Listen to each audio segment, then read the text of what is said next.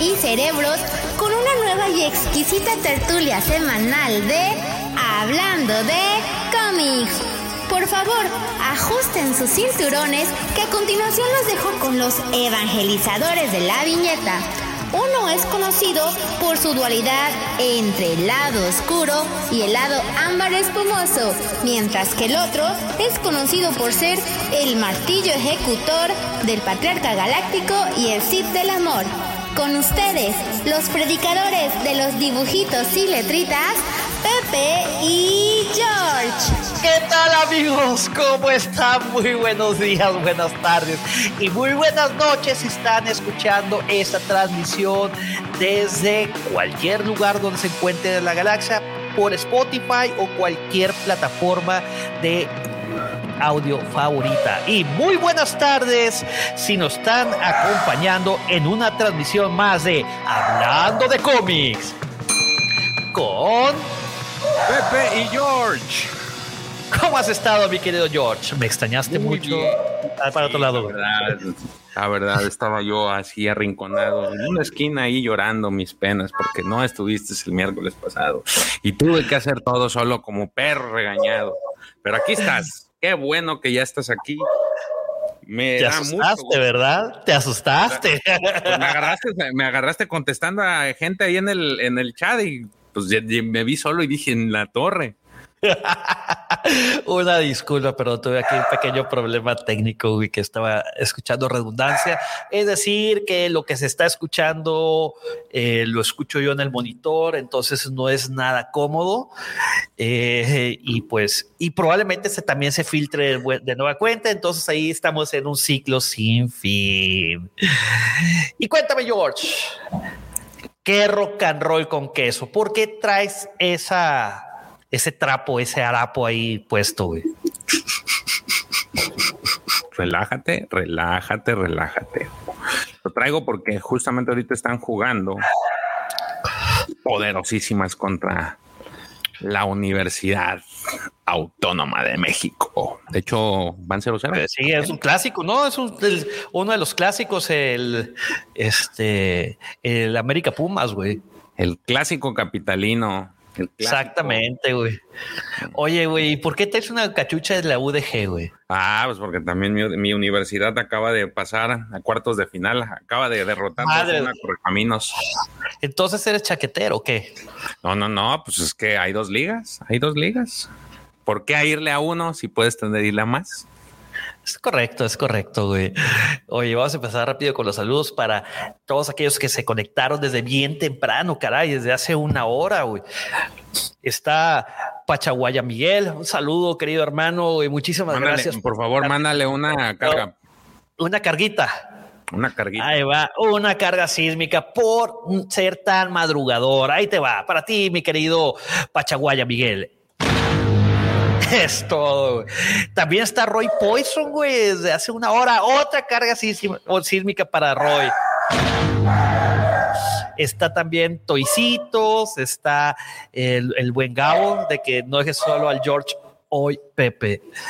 No, para gusto y para disgustos de muchos, aquí voy a estar todo el programa. Y mis perros, por lo, pues al parecer también ahí andan ladrando los güeyes, güey. Pero aquí estaremos, aquí estaremos.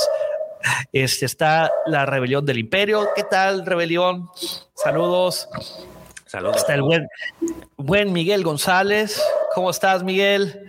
Este dice Pachaguaya Miguel, Jorge Castillos P, o sea, tú. Muchas gracias por el saludo. Eh, a ver, tú, este George, Carga, carga, carga. pues manda saludos, güey. Sí, por eso, carga sísmica, mándale. Pero mándalo saludo. Bueno, hay, hay una carguita sísmica para toicitos. Este está don Jorge, gusto en verlos, Pepe y George. Don Jorge, el gusto es de nosotros. Este está también el buen Dante Gutiérrez. Y Toicitos dice: Yo pensé que el George era perfecto, pero ya vi cuál es su defecto. Hasta rimó, ¿eh? Hasta rimó. No Oye, voy a ¿sabes? decir nada. No voy a caer en, en- en- en esos juegos. juego. Este, dice, gracias por el saludo, Pachaguaya Miguel. No, hombre, al contrario, gracias a ti por acompañarnos. No se olviden dejar su poderosísimo like. Y antes de pasar a cualquier otro asunto. Recuerde que este programa no podría ser posible sin el patrocinio de la mejor tienda de coleccionismo en todo México. ¿Cuál todo México? A nivel internacional. Y no es nada más ni nada menos que la Cueva del Guampa. ¿Y que pueden encontrar la Cueva del Guampa, George? Pues si usted es fan, fan de Star Wars, o si tiene alguna personita especial que sea fan de Star Wars, usted puede ingresar a esta hermosa tienda virtual y también tienda física, porque se encuentra en Scarif Cancún, y adquirir cualquier cantidad de productos relacionados con esta hermosísima saga que va desde cualquier tipo de merchandising, como pueden ser playeras, tazas, tazas, este, libros, eh, Oye, playeras, ¿Tazas completas o tazas eh, no, no, completas. Ya el, desperfecto viene después. Si no lo saben cuidar y si se lo, y si se lo, se lo prestan a personas medio dañeras como yo, entonces puede suceder. Pero bueno, puede ser eh, dentro del merchandise que están, este es lo que, está. O, justamente este, el día de hoy anunció Davo que ya están sudaderas para esta temporada navideña. Así que pueden adquirir su sudadera de la Cueva del Guampa y eh, pues básicamente la mayor cantidad de figuras que, que pueden encontrar, ¿no? nada más ingresen y busquen la figura que a ustedes les interesa. Si no está, con gusto pueden preguntar y este nuestro gran equipo de, eh, de la Cueva del Guampa los va a ayudar en este conseguir en la medida de sus posibilidades la figura que ustedes quieran. Además, además, si ustedes quieren suscribirse a a las noticias o recibir información exclusiva, pues en la parte inferior de la página pueden poner su correo electrónico, le dan unirse y con eso ya van a tener acceso vía correo electrónico a información como promociones, eh, videos, blogs, eh, lo que son lanzamientos de nuevas figuras que vayan a llegar a la tienda, e inclusive información eh, sobre algunas dinámicas que se vayan a hacer, ¿no? También todo lo que es con, relacionado con el tema de lo, el canal de YouTube. Ya ven amigos, está tan sencillo como solamente entrar a www.lacuevadelguampa.com para poder deleitarse con tan amplio menú que ofrece. Es solo cuestión de darle clic, comprar y esperar para recibirlos en la comodidad de su casa o donde ustedes elijan. Y recuerden que por 50 pesos más podemos poner que cada figurita les costó 10 pesos. Pero, pero no digan, no, no, no vayan a decir que yo les dije, ¿eh? eso es entre ustedes y nosotros. Así que ponen 50 pesos más y 10 pesos cada figurita. Aprovechen. Solamente es por este Black Friday. Sí, ¿verdad, George? Es correcto. Oye, este, por cierto, también hablando de que ahorita están jugando tus avechuchos, güey, están jugando mis rayas, güey. ¿Cómo van contra el Chaflas, güey? Contra el Chaflas, mi buen amigo. No, no sé cuánto vayan. La verdad es que no sé. Yo creo que si gana el Atlas se va a acabar el mundo. Estás profanando, güey. No, todavía no, sí, ya están jugando. juegan a, hoy. A las nueve. A las nueve, sí. Ah, ok, entonces hay que darle celeridad a esto. No, se crean. Vamos a ir, vamos a ir con calma y vamos a disfrutar cada segundo de esta transmisión. Y hablando de disfrutar cada segundo de esta transmisión, fíjense nomás que tenemos un par de invitadazos. ¿Cómo la ve, querido Guampa Auditorio? ¿Cómo la ves, George? Ahora sí estoy bien para este lado, sí. sí un par de invitados que la verdad es un placer tenerlos aquí. Ya este, normalmente cuando nos invitan, pues les decimos, ¿sabes qué? Pues tienen que pagar la visita, así como en el fútbol. estábamos en cancha, en cancha ajena ese día, ahorita ya están en nuestra casa, en nuestra cancha, nuestras reglas. Y pues sin, más, sin menos preámbulo, o más preámbulo, ¿cómo se dice? Sin menos preámbulo, sin más, no, sí, sin menos preámbulo, ¿verdad? Bueno, sin más, vamos a darle la bienvenida a los hijos del Yagua. Denle la bienvenida, por favor, con un cálido aplauso a Axel. Eh, tengo que Y ahora- siempre el- los aplausos en vivo. Sí, también tienen Jay, mira. Buenas noches, buenas noches a todos. Hola, ¿cómo estás, Axel? Ya teníamos un par de semanas que, que no nos veíamos, que no cotorreábamos más que por Instagram. Y pues bueno, muchas gracias por honrar su palabra de ser invitados en un programa de nosotros. Y pues bueno, ¿saben quién está también? No nomás está Axel de Los Hijos del Yagua. Está también Jonathan, mejor conocido como John Trotacielos. Por favor, un fuerte, caluroso y cálido, que es sinónimo, aplauso a Jonathan. Es hijo uno, hijo dos. Hola, ¿cómo están? Bien, bien, Jonathan. Es un placer, es un deleite para nosotros tenerlos aquí de invitados en Hablando de cómics. Con ustedes. Pepe y George. No, hombre, no, Eh. muchas gracias a ustedes por la invitación. Eh, pues como dicen, era, era justo el, el pagar la visita que ustedes nos hicieron allá en el podcast de los hijos del Yagua. Y pues acá estamos, nos comprometemos y estamos, ¿sí o no, Jonathan? Así es, sí, sí, sí. Fue, fue parte del cambio, fue la moneda de cambio y qué bueno que nos invitaron y pues vamos a, a cotorrear un ratito de, de este cómic que vamos a vamos a cotorrear un ratillo que estuvo bastante interesante. Como, te había- como habíamos comentado en el, en el podcast, si no, han- si no han ido al podcast de los hijos de Yagua, no somos muy lectores de cómics, pero pues ahora sí nos metimos un poquito a, a, pues, a darle a la lectura. Por algo se empieza, por algo se empieza. Sí, no se sí, sí, preocupen. Es correcto. Oye, está acá nuestro jefe, jefe, diciéndolos, la verdadera bienvenida se da los sábados. Tienen que estar en la siguiente madrugada con nosotros. ¿Cómo la ven, Jonathan Hombre, y pues, Axel? Ok, va, falta, ¿eh? late. Me late, estamos, estamos ahí. aquí es a las 6 de la mañana, ¿no? Aquí hora de Ciudad de México. Sí, seis de la madrugada. Venga, Muy bien, va, toca levantar temprano el sábado. No, que digan que sí, ya, ya, o sea, ya el... ya dijimos que sí. Ya, ya estamos. Ah, ya, ya está, ya. Pues, Ah, Este o el que sigue. o- No, hombre, No, ustedes no, no, este, está Este, este. este, ya estamos. El, el, el señor productor está diciendo este. Es, pues Ah, este ok. sábado Bien, estamos. va, claro este sí. sábado estamos ¿Eh? ahí. espérate, espérate. Que ¿Cómo era George? ¿Es este o...? o- este, ¿verdad? Este, este, este. Este, este, sí, no. Este, este, así, así, así. Hacia abajo, hacia abajo, hacia abajo. Sí, va. Ok, No no, no, no. Oye, este, bueno, patrón, ya sabes, ya hicimos nuestra chamba, George y yo, entonces esperamos unos bonitos, muy bonitos, esta, este, este diciembre con los aguinaldos, ¿eh? Es- Ay, Voy a bueno. comentar el meme ese que le hizo el, el May del aguinaldo. Sí. Déjame pizzas para Sí, eh. Oye, y bueno, se está conectando más gente. Está Gema Morales, un saludo, Gema. Está el profesor. Profe, ¿cómo estás? Es que un ratito y los que nos ven en otro momento. También está, obviamente, el- nuestro productor, eh, Davomático. Eh, está también Daniel Kenobi. Esta él sí sabe.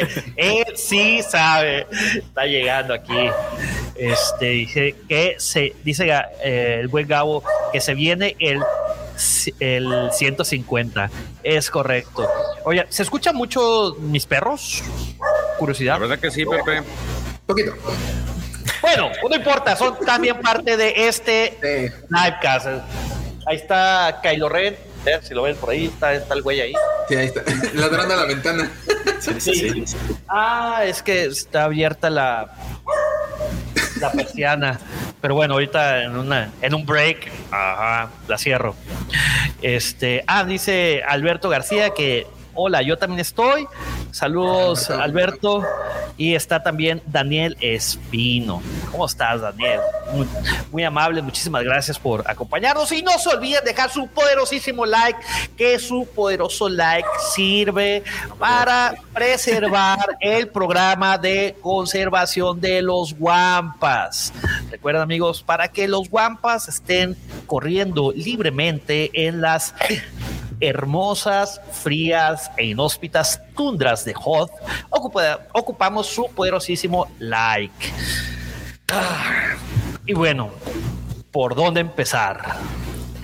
Digo, antes de, de- antes de entrar al evangelio, antes de entrar al evangelio, Ok, ok.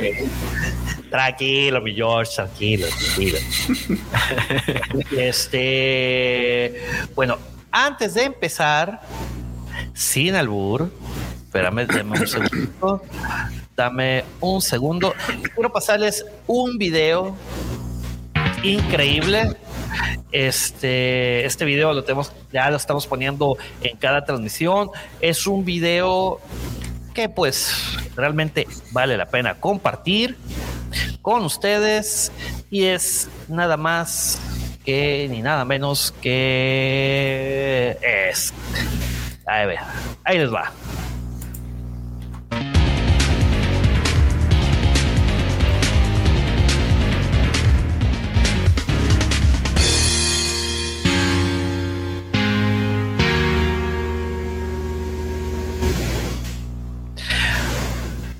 amigos? Ya está disponible los boletos para la WampaCon 2022 por amor al coleccionismo en boletia.com. Aprovechen ahorita que están a buen precio tanto el boleto de avión como el hotel que la verdad está a un excelente precio para hacer en la paradisíaca ciudad de Scarif, Cancún, Quintana Roo, donde estaremos eh, personajes como mi querido George, George, este, Jonathan y Alex, y Axel, perdón.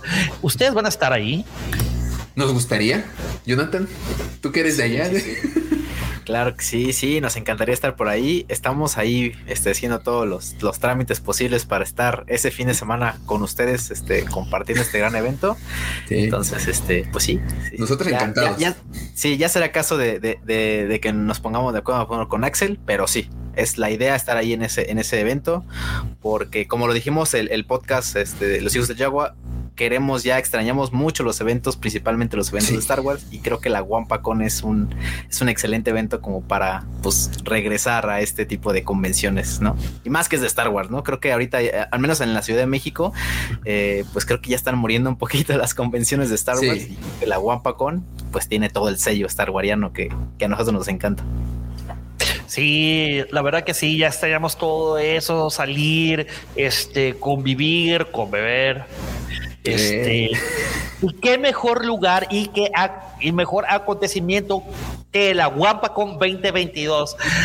No, hombre, la Comic Con se va a quedar pollo en la comparación de este evento. Aparte, es hecho 100% en México. Hay que hay que apoyar lo nacional, amigos. Todo eso que se ha hecho en México, hay que apoyarlo sin duda alguna.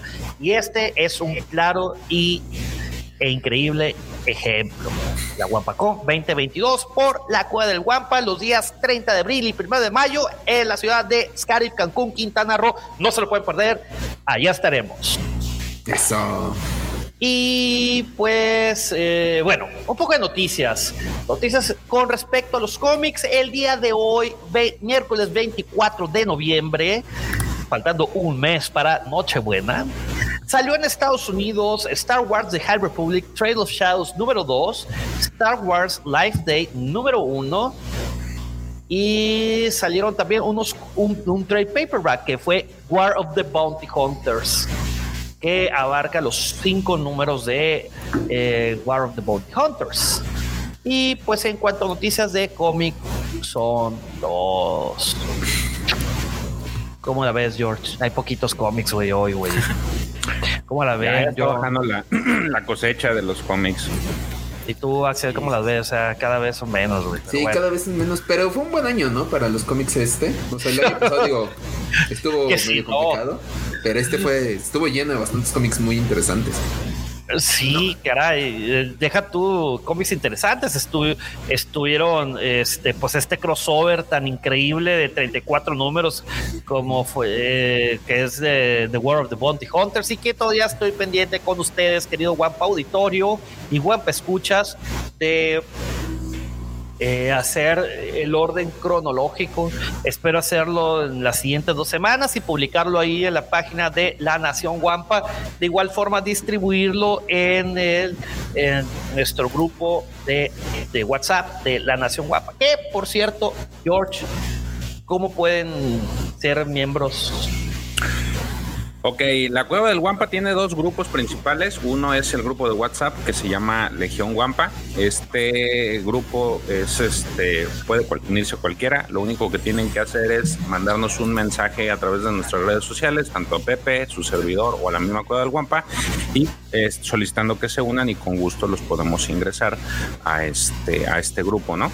Eh, el otro grupo es el de Facebook, que es la Nación Guampa. Eh, igual, de la misma forma lo pueden encontrar a través de Facebook eh, una vez que lo encuentran, lo encuentran tal cual, Nación Guampa, eh, piden unirse, les va a pedir eh, realizar una pequeña encuesta muy sencilla y una vez realizada pueden integrar sin ningún problema a la Nación Guampa. En ambos grupos continuamos conversaciones de lo que se vio en los dos en vivos que tenemos, también parte de los videos y este pues en general de cualquier cosa relacionada con, con esta saga o con cualquier otra, ¿no? Básicamente, digo, también narramos de muchas otras cosas de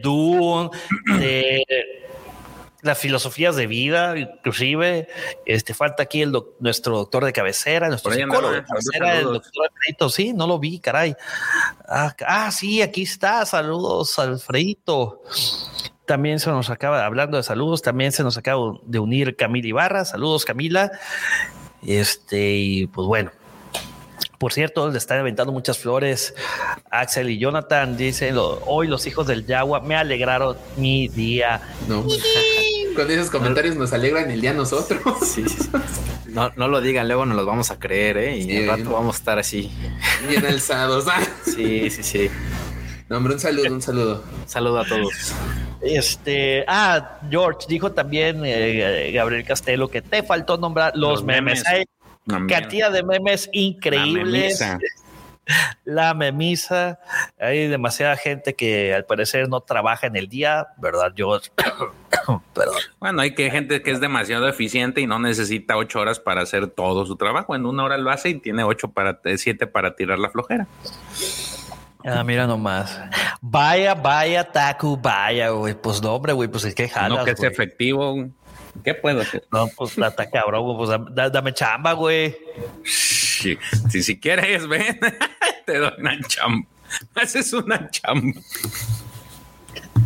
¿Qué pasó, George? Estamos al aire, tenemos invitados, güey. O sea, ¿qué van a pensar de nosotros? Mira, lo que van a pensar es. que se equivocaron de transmisión, güey. Que entraron a la transmisión de tiempos al aire, güey. Los estamos preparando para el sábado, porque si esto creen que es así, si esto creen que es lo más picante de, de, de lo que de nuestro léxico, espérense el sábado.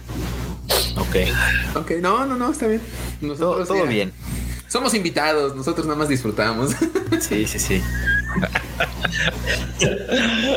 bueno, bueno. Y pues bueno, amigos, pues sin más preámbulo, este, ¿qué les parece si empezamos con el Evangelio del día de hoy? El Evangelio del día de hoy hablaremos de un increíble cómic de Legends que se llama Django Fed Open Seasons. Este arco eh, consta de cuatro números, cuatro increíbles números, el cual se empezó a publicar en Estados Unidos en el 2002. Y pues bueno, con eso amigos, damos iniciado con el Evangelio del día de hoy en Hablando de cómics con Pepe y George. Star Wars, Django Fett, Open Seasons. Primer número.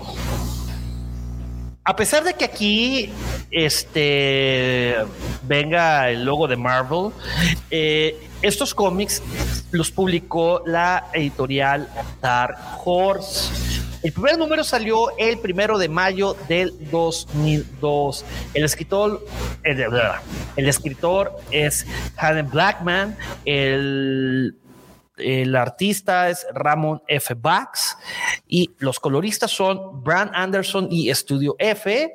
Y el artista de la portada es Ramón F. Bax. Eh, ¿Y cuánto, cuándo se lleva a cabo? Bueno, este cómic se lleva a cabo 32 años antes de la batalla de Yavin y en los flashbacks 58 años antes de la batalla de Yavin. Más o menos antes de la batalla de Genosis, como 10 años antes, para que sea una idea, trasladándolos ya a las, a las precuelas. ¿no? Este, Dice Alfredito, chale, yo soy el que alburé. No, mi Alfredito, ya que ya todos estaban albureando, cara.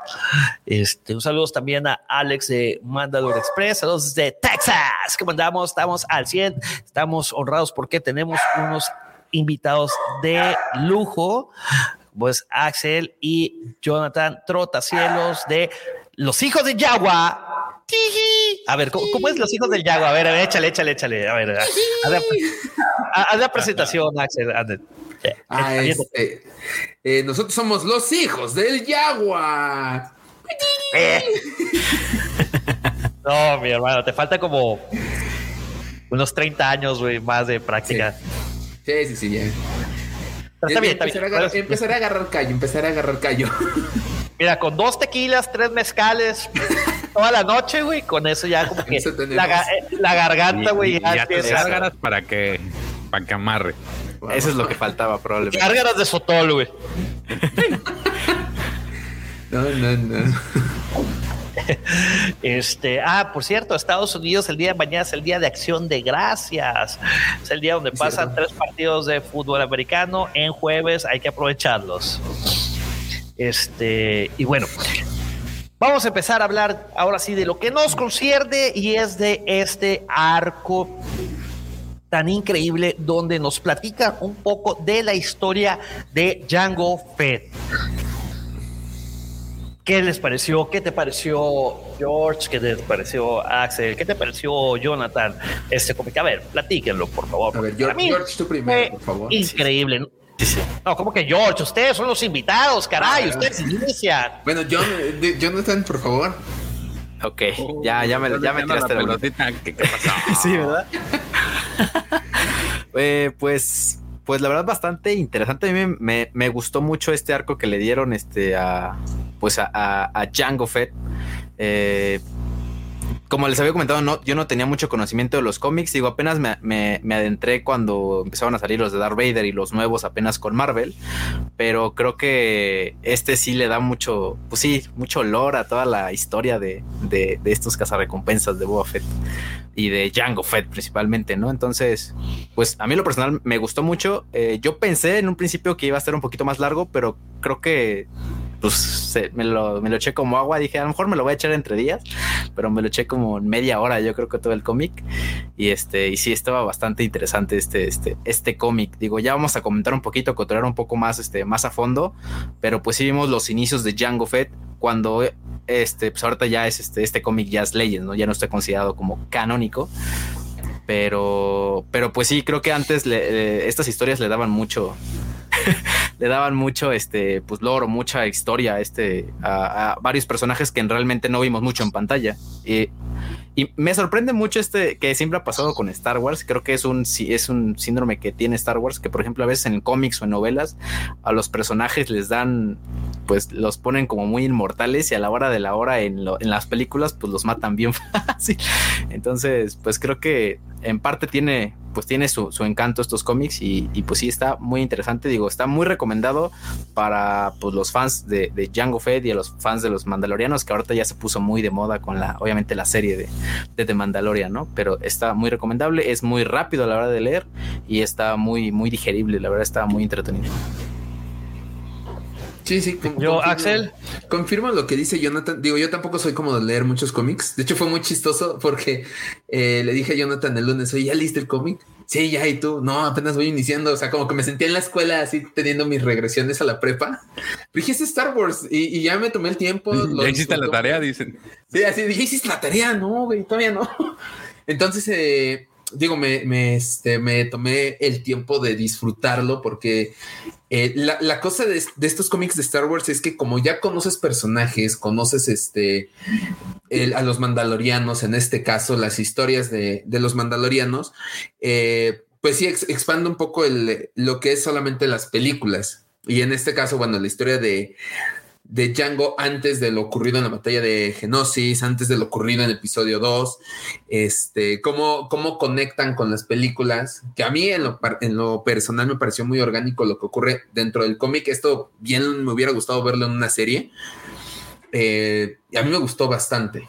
Y, y me lo, lo, acabé en corto, ¿eh?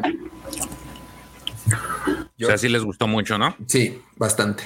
Fíjense, algo muy interesante de este, digo, para la gente que nos está escuchando, tanto en esta versión en vivo con audio, es que el guionista de este, de este cómic, eh, que ya lo mencionó Pepe, se llama Hayden Blackman. Uh -huh. Para aquellos que, que sí conocen, ya, ya saben quién es, pero eh, esta persona fue la que se involucró, es el escritor del videojuego de The Force Unleashed. Ok. Entonces, eh, tanto de la en uno fue nada más eh, director y escritor y en otro fue escritor.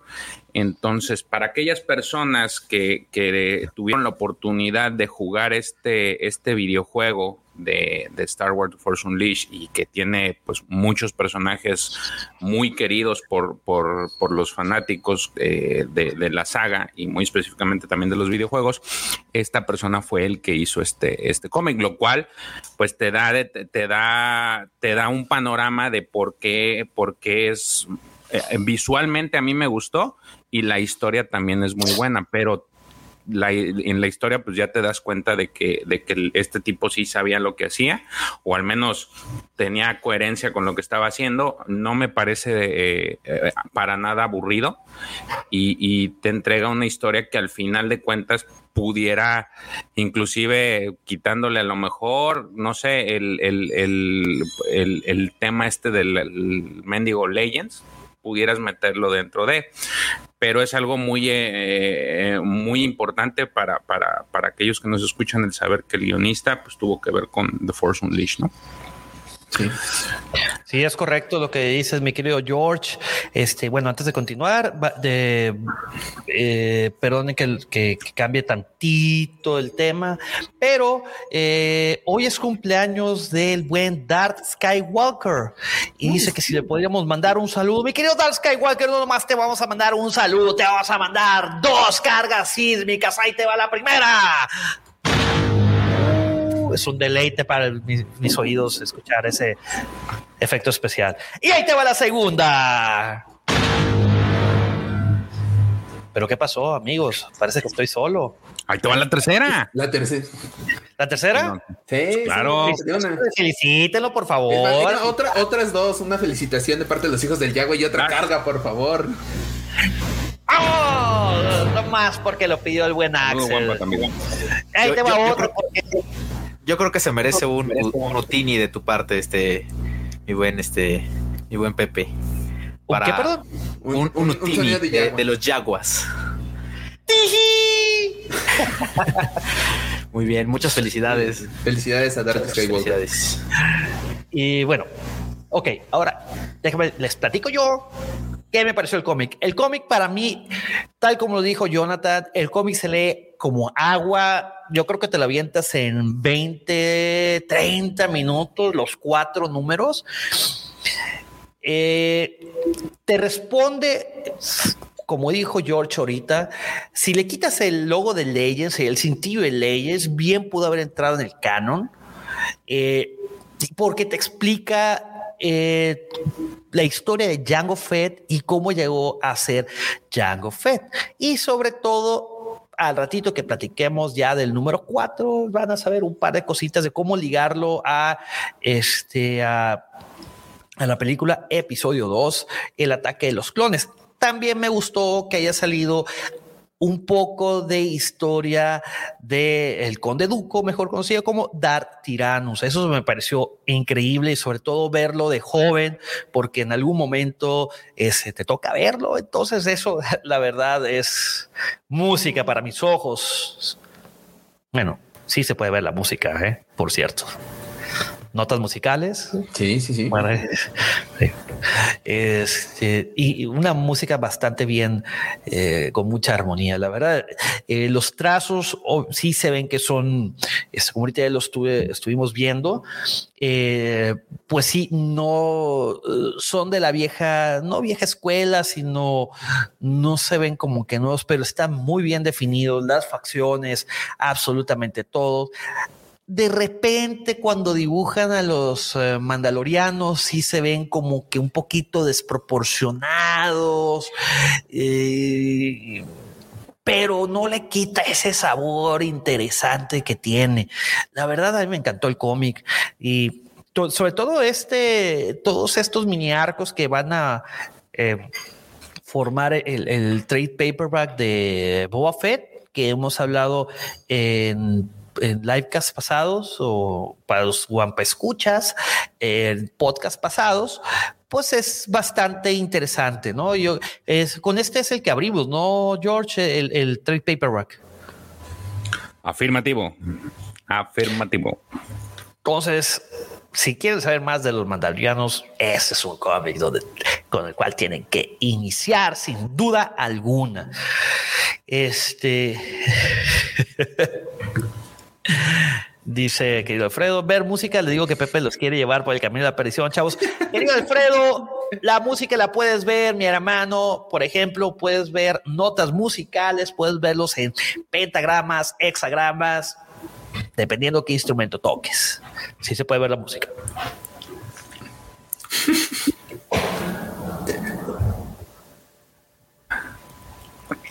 Mirada de Tron. Amenazante. La mirada. ¿Te gusta el arte, Alfredito? Pero bueno, empecemos con el número uno. ¿Qué les parece? A ver, zoom out. Está. Muy bien. Ok, el número uno. El número uno no puede iniciar de la mejor forma, sino viendo a nuestro enigmático Conde Dooku, o mejor dicho, Dar Tiranos, yendo a platicar con el emperador Palpatine. Y pues eh, está pues se empiezan ahí a hacer de palabras de que si encontraste a la persona indicada para hacer el el prime clone, o sea, de, quien van a sacar todos esos clones que vemos en la película Ataque de los Clones. Entonces, pues sí, ahí menciona que hubo una persona victoriosa cuyo nombre es Jango Fett, nuestro protagonista de todo este arco. ¿Verdad, George? Es correcto. De hecho, el, más, más que nada, este primer cómic que lo compone te narra básicamente el, en un primer, en un primer plano te dice este cómo Palpatine manda a Dooku a, investigar por una persona, o en este caso un a Jango Fett, este quién va a ser el que va a formar parte o que quien van a utilizar para este proyecto de los clones.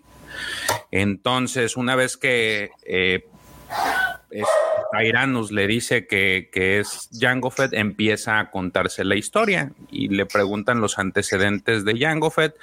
Ahí en esta historia nos presenta que Jango Fett era un niño de campo que vivía con su familia en, el campo, eran gente de siembra, gente eh, de campo y que eh, están en medio, en medio de una pues batalla entre esto, estas dos facciones de mandalorianos, los cuales eh, pues vemos que uno está por eh, eh, bajo las órdenes de Bisla, que son los, los estos de la muerte, ¿cómo se llaman? La guardia, de la muerte. La, guardia de la muerte y la, ajá, que hoy se le conoce como Dead Watch, creo que ese nombre se ha mantenido. Y el otro es, pues lo, lo trae el, el famosísimo Jaster Merrill que forma parte de lo que son los otros mandalorianos. Que son los que realmente estaban gobernando, porque el clan de Bisla era como que una pequeña insurrección, porque él organiza un golpe, un un golpe de estado, este, y quiere derrocar a, a Jaster Merrill para él ser el líder de los mandalorianos. Sí, entonces, lamentablemente la familia de la familia de Yango queda en medio de una batalla en la que, pues, lamentablemente por ayudar el, el papá de Yango al grupo pareciera que es el grupo de Jaster Meriel, pues es atacado por la por la gente de Bisla, terminan matando a toda la familia con excepción de la hermana y eh, al final Django se va con, con Jaster Meriel, lo, lo, pues tratan de escapar de esta batalla porque inclusive por ahí se ven las en las imágenes en una parte en la que empiezan a incinerar el campo que, que ellos sembraban y eh, Django lo que hace es salvar a, a Yaster y a su grupo. Les dice, vénganse, vamos por acá, yo sé dónde, por dónde nos podemos escapar del fuego. Entonces, esa, ese segundo bloque ya te narra, eh, digamos que esa parte, eh, cómo eh, Jaster lo acoge a él eh, como parte, pues como ya no tiene familia, pues, le dice, vente con nosotros y, y Jaster se, se, va. Perdón, es Django, Django se va con, con, con, este, con Jaster. Jaster Meriel. Entonces, pero pues durante toda esta batalla, lo que, lo que hemos, lo que hablamos al inicio, todo el tema del el diseño de los personajes, los dibujos, la verdad es de que se me figura este, ya en, el, en algún momento tuvimos la oportunidad de, de, platicar sobre el hijo de Datomir, el cual también me gustó mucho el, el todo lo que es la, el arte que, que, manejaron. Y este yo lo comparo con ese, con, con ese cómic de Hijo de Datomir, que es igual, es muy parecido. Y, pues lo que también narramos el sábado pasado, en el que de, este sábado que pasó sobre la sobre cómo Disney ha nerfeado eh, los cómics, creo que aquí te dan más de, eh, está un poco más subido de tono la forma en que te dibujan la, los personajes y las acciones que se presentan, que lamentablemente puede, eh, no estamos alcanzando ese, ese aspecto en los cómics actuales.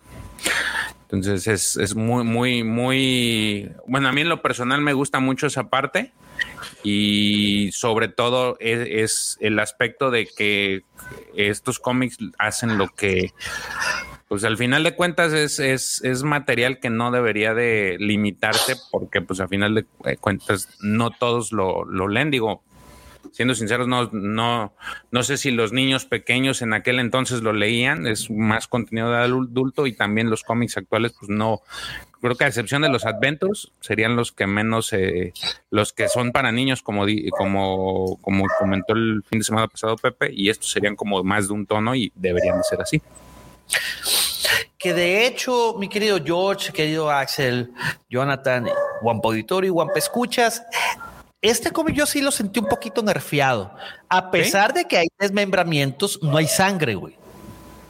Cierto. ¿No se dieron cuenta? ¿No se dieron cuenta de eso? Sí, sí pero. Sí, de repente, de, en el siguiente número les voy a poner una, este, una viñeta donde puedes ver que no hay sangre, güey. Y vamos a entrar en polémica y en dilema de mis acuerdas. Este, pero a ver, ustedes, eh, querido Axel y Jonathan, de este primer número, este, platíquenos algo. Eh, ¿Qué les pareció? Un poquito la historia. Pues mira, a mí me ha llamado la atención. A mí lo que me recuerda mucho esta historia de, de origen de Jango Fett es este lo que logramos ver en The Mandalorian. O sea, en un combate de mandalorianos logran rescatar a un niño que al final pues lo acaban adoptando en, en esta forma de vida del mandaloriano. Que aparte, orden, ¿no? ajá, en, en, la orden de mandaloriana, que aparte digo, este Jango Fett estaba ya este, buscando venganza por lo que había pasado con su familia, porque literal, pues todos fueron este, asesinados, sus campos, su hogar fue quemado. O sea, ya no tenía nada más y decide ir por, por Bisla. Entonces, este, incluso eh, logra más adelante, unos cuadros más adelante, este, logra su cometido o al menos eso aparenta, y le preguntan, ¿ya estás tranquilo? No, la verdad no sé. Bueno, pues bienvenido a la vida mandaloriana y a partir de ahí lo adoptan como uno de ellos. Entonces esto me recordó mucho esta serie de The Mandalorian. Sí, Sí, sí. Justo, de hecho, a eso, a eso iba, justo a lo, a lo que decía Axel, pero yo sí noté un poco, o sea, noté esa similitud y a la vez una gran diferencia, porque creo que en las los proyectos nuevos que tiene Disney, en cuanto a los mandalorianos, lo están haciendo ya muy humanos, o sea, ya lo están, están quitando como esa parte como salvaje que tenían los mandalorianos en los cómics. Por ejemplo, si vemos este, este fragmento, ¿no? De Mandalorian cuando rescatan a, obviamente a Din Djarin, y vemos este cuando rescatan a Django, o sea, sí es como muy brusco, es como muy seco, ¿sabes qué? Ya los mataron, o sea, no hicieron ni siquiera el intento por ayudarlos ni nada, o sea, simplemente, pues ya, aléjate de ellos, este, y mi pex. Muy al estilo de, de, Obi-Wan con Luke en el episodio 4, ¿no? Cuando, pues ya, ¿para qué vas? Ya están todos quemados, ¿no? Algo así, o sea, sí es muy, muy crudo, o sea, sí notan esta, esta parte como salvaje y como muy individualista de la, de la parte mandaloriana. Eh, y te digo, ahorita ya los proyectos nuevos ya lo están humanizando, como Boba Fett, ¿no? Realmente de ser un villano ahorita ya lo están haciendo como un personaje, este, pues sí, como víctima de la situación y hasta cierto punto como pasándolo al, lado correcto, ¿no? Pero sí está muy interesante esto, estos cómics, este, predecesores de, de Disney, por así decirlo, o de Marvel, porque sí nos muestra un poquito de la, de esta crudeza de los, de los mandalorianos y cómo fueron reclutando. Realmente muchos no, no es de que nacieron dentro del mismo nicho, sino que fueron víctimas de, de pues sí, de, de, las guerras que hubo, ¿no? De la causalidad. Exactamente. Creo que Star Wars es, al fin de cuentas, es un reflejo de la sociedad y creo que...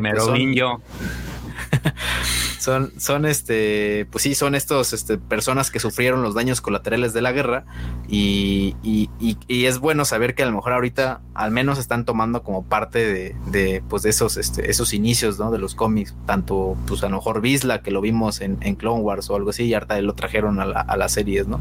Y ahorita ya vimos obviamente el clan Visla un poquito ya como esta versión mala de los mandalorianos, por así decirlo, o más este radical, pero pues sí, me, es, está muy interesante esta parte de cómo de cómo Jango Fett se hizo mandaloriano, ¿no? Sí, así es.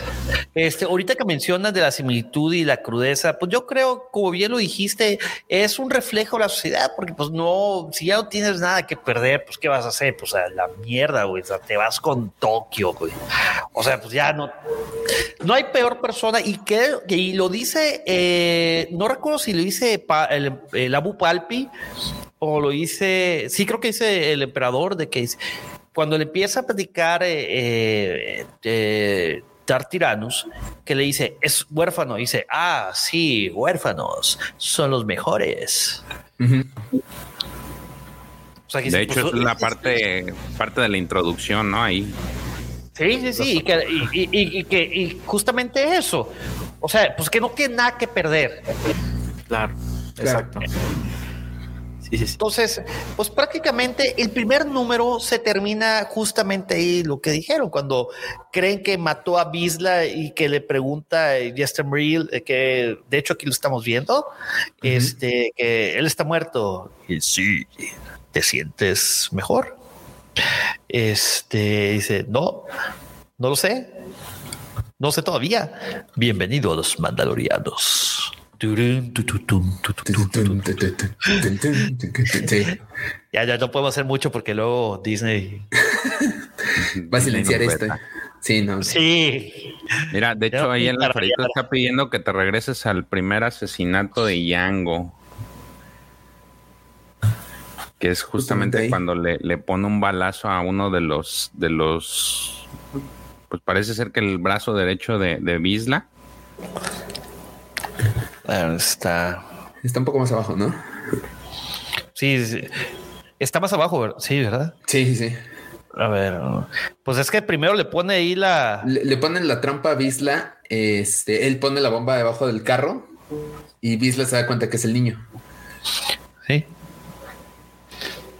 Digo, ya al menos ella mató un par, ¿no? ah, sí, en el tanque.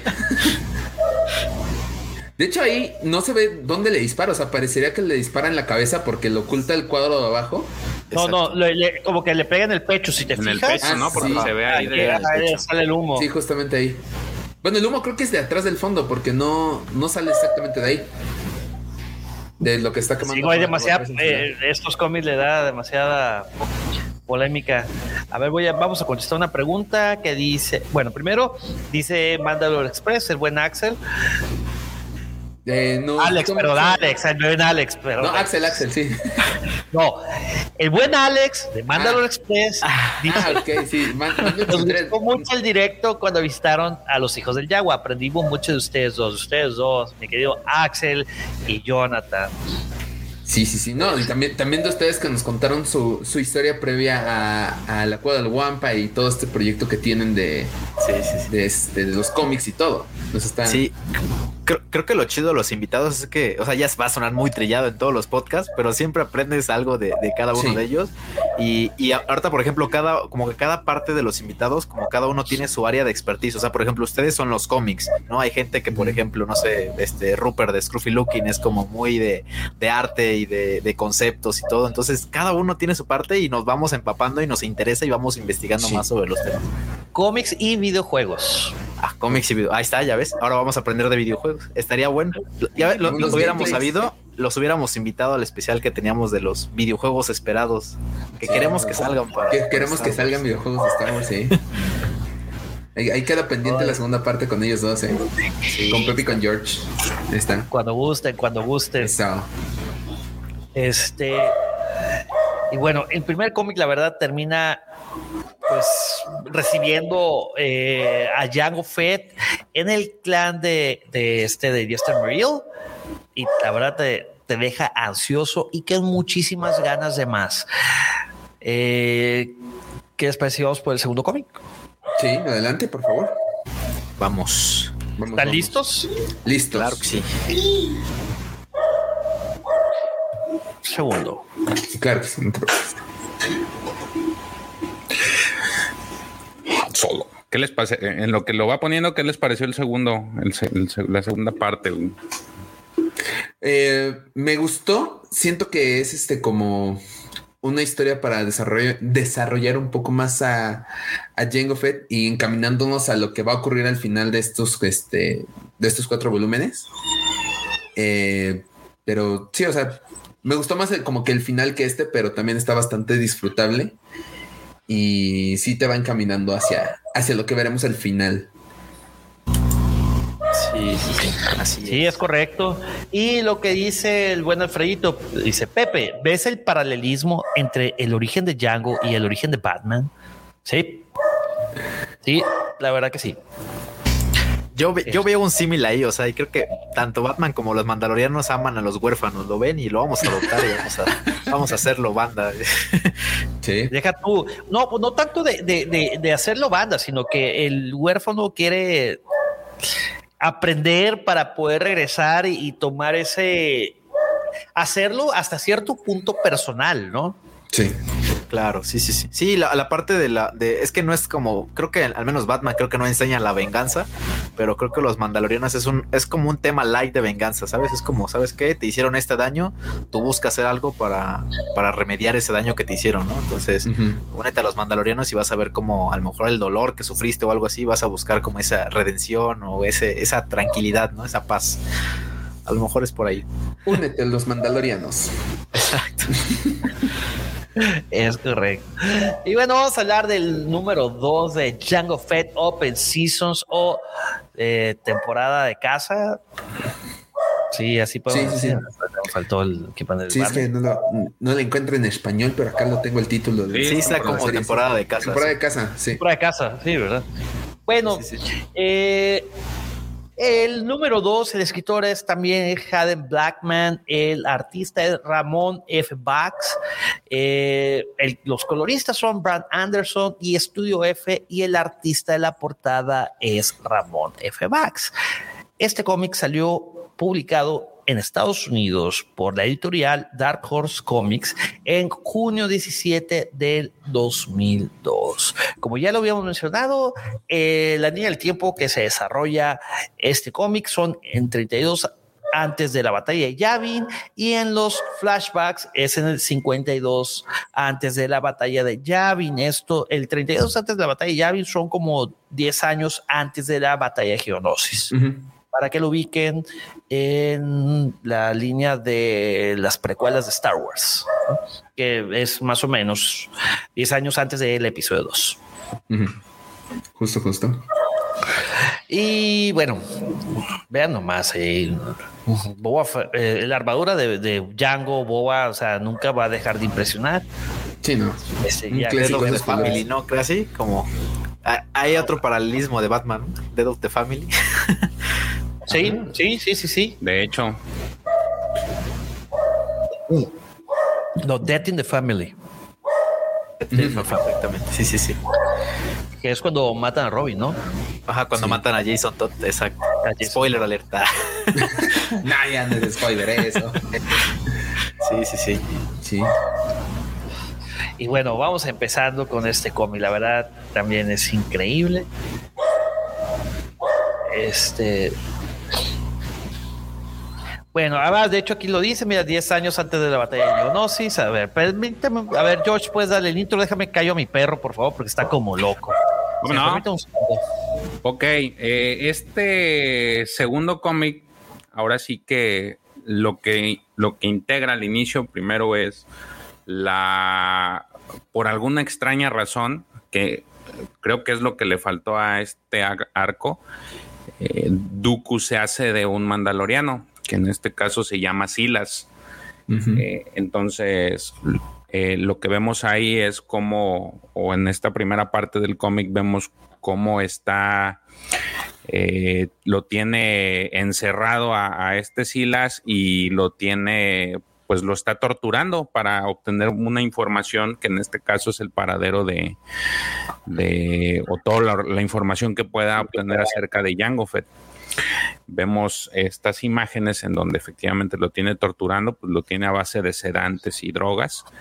eh, y, y se entiende que, que él pues aguantó mucho hasta que lo quebró y literal se lo dice, ya me quebraste, ya te voy a decir lo que tú quieras, o sea, estamos preparados para, para sufrir, o sea, podemos aguantar esto, pero yo ya no puedo, le dice Silas.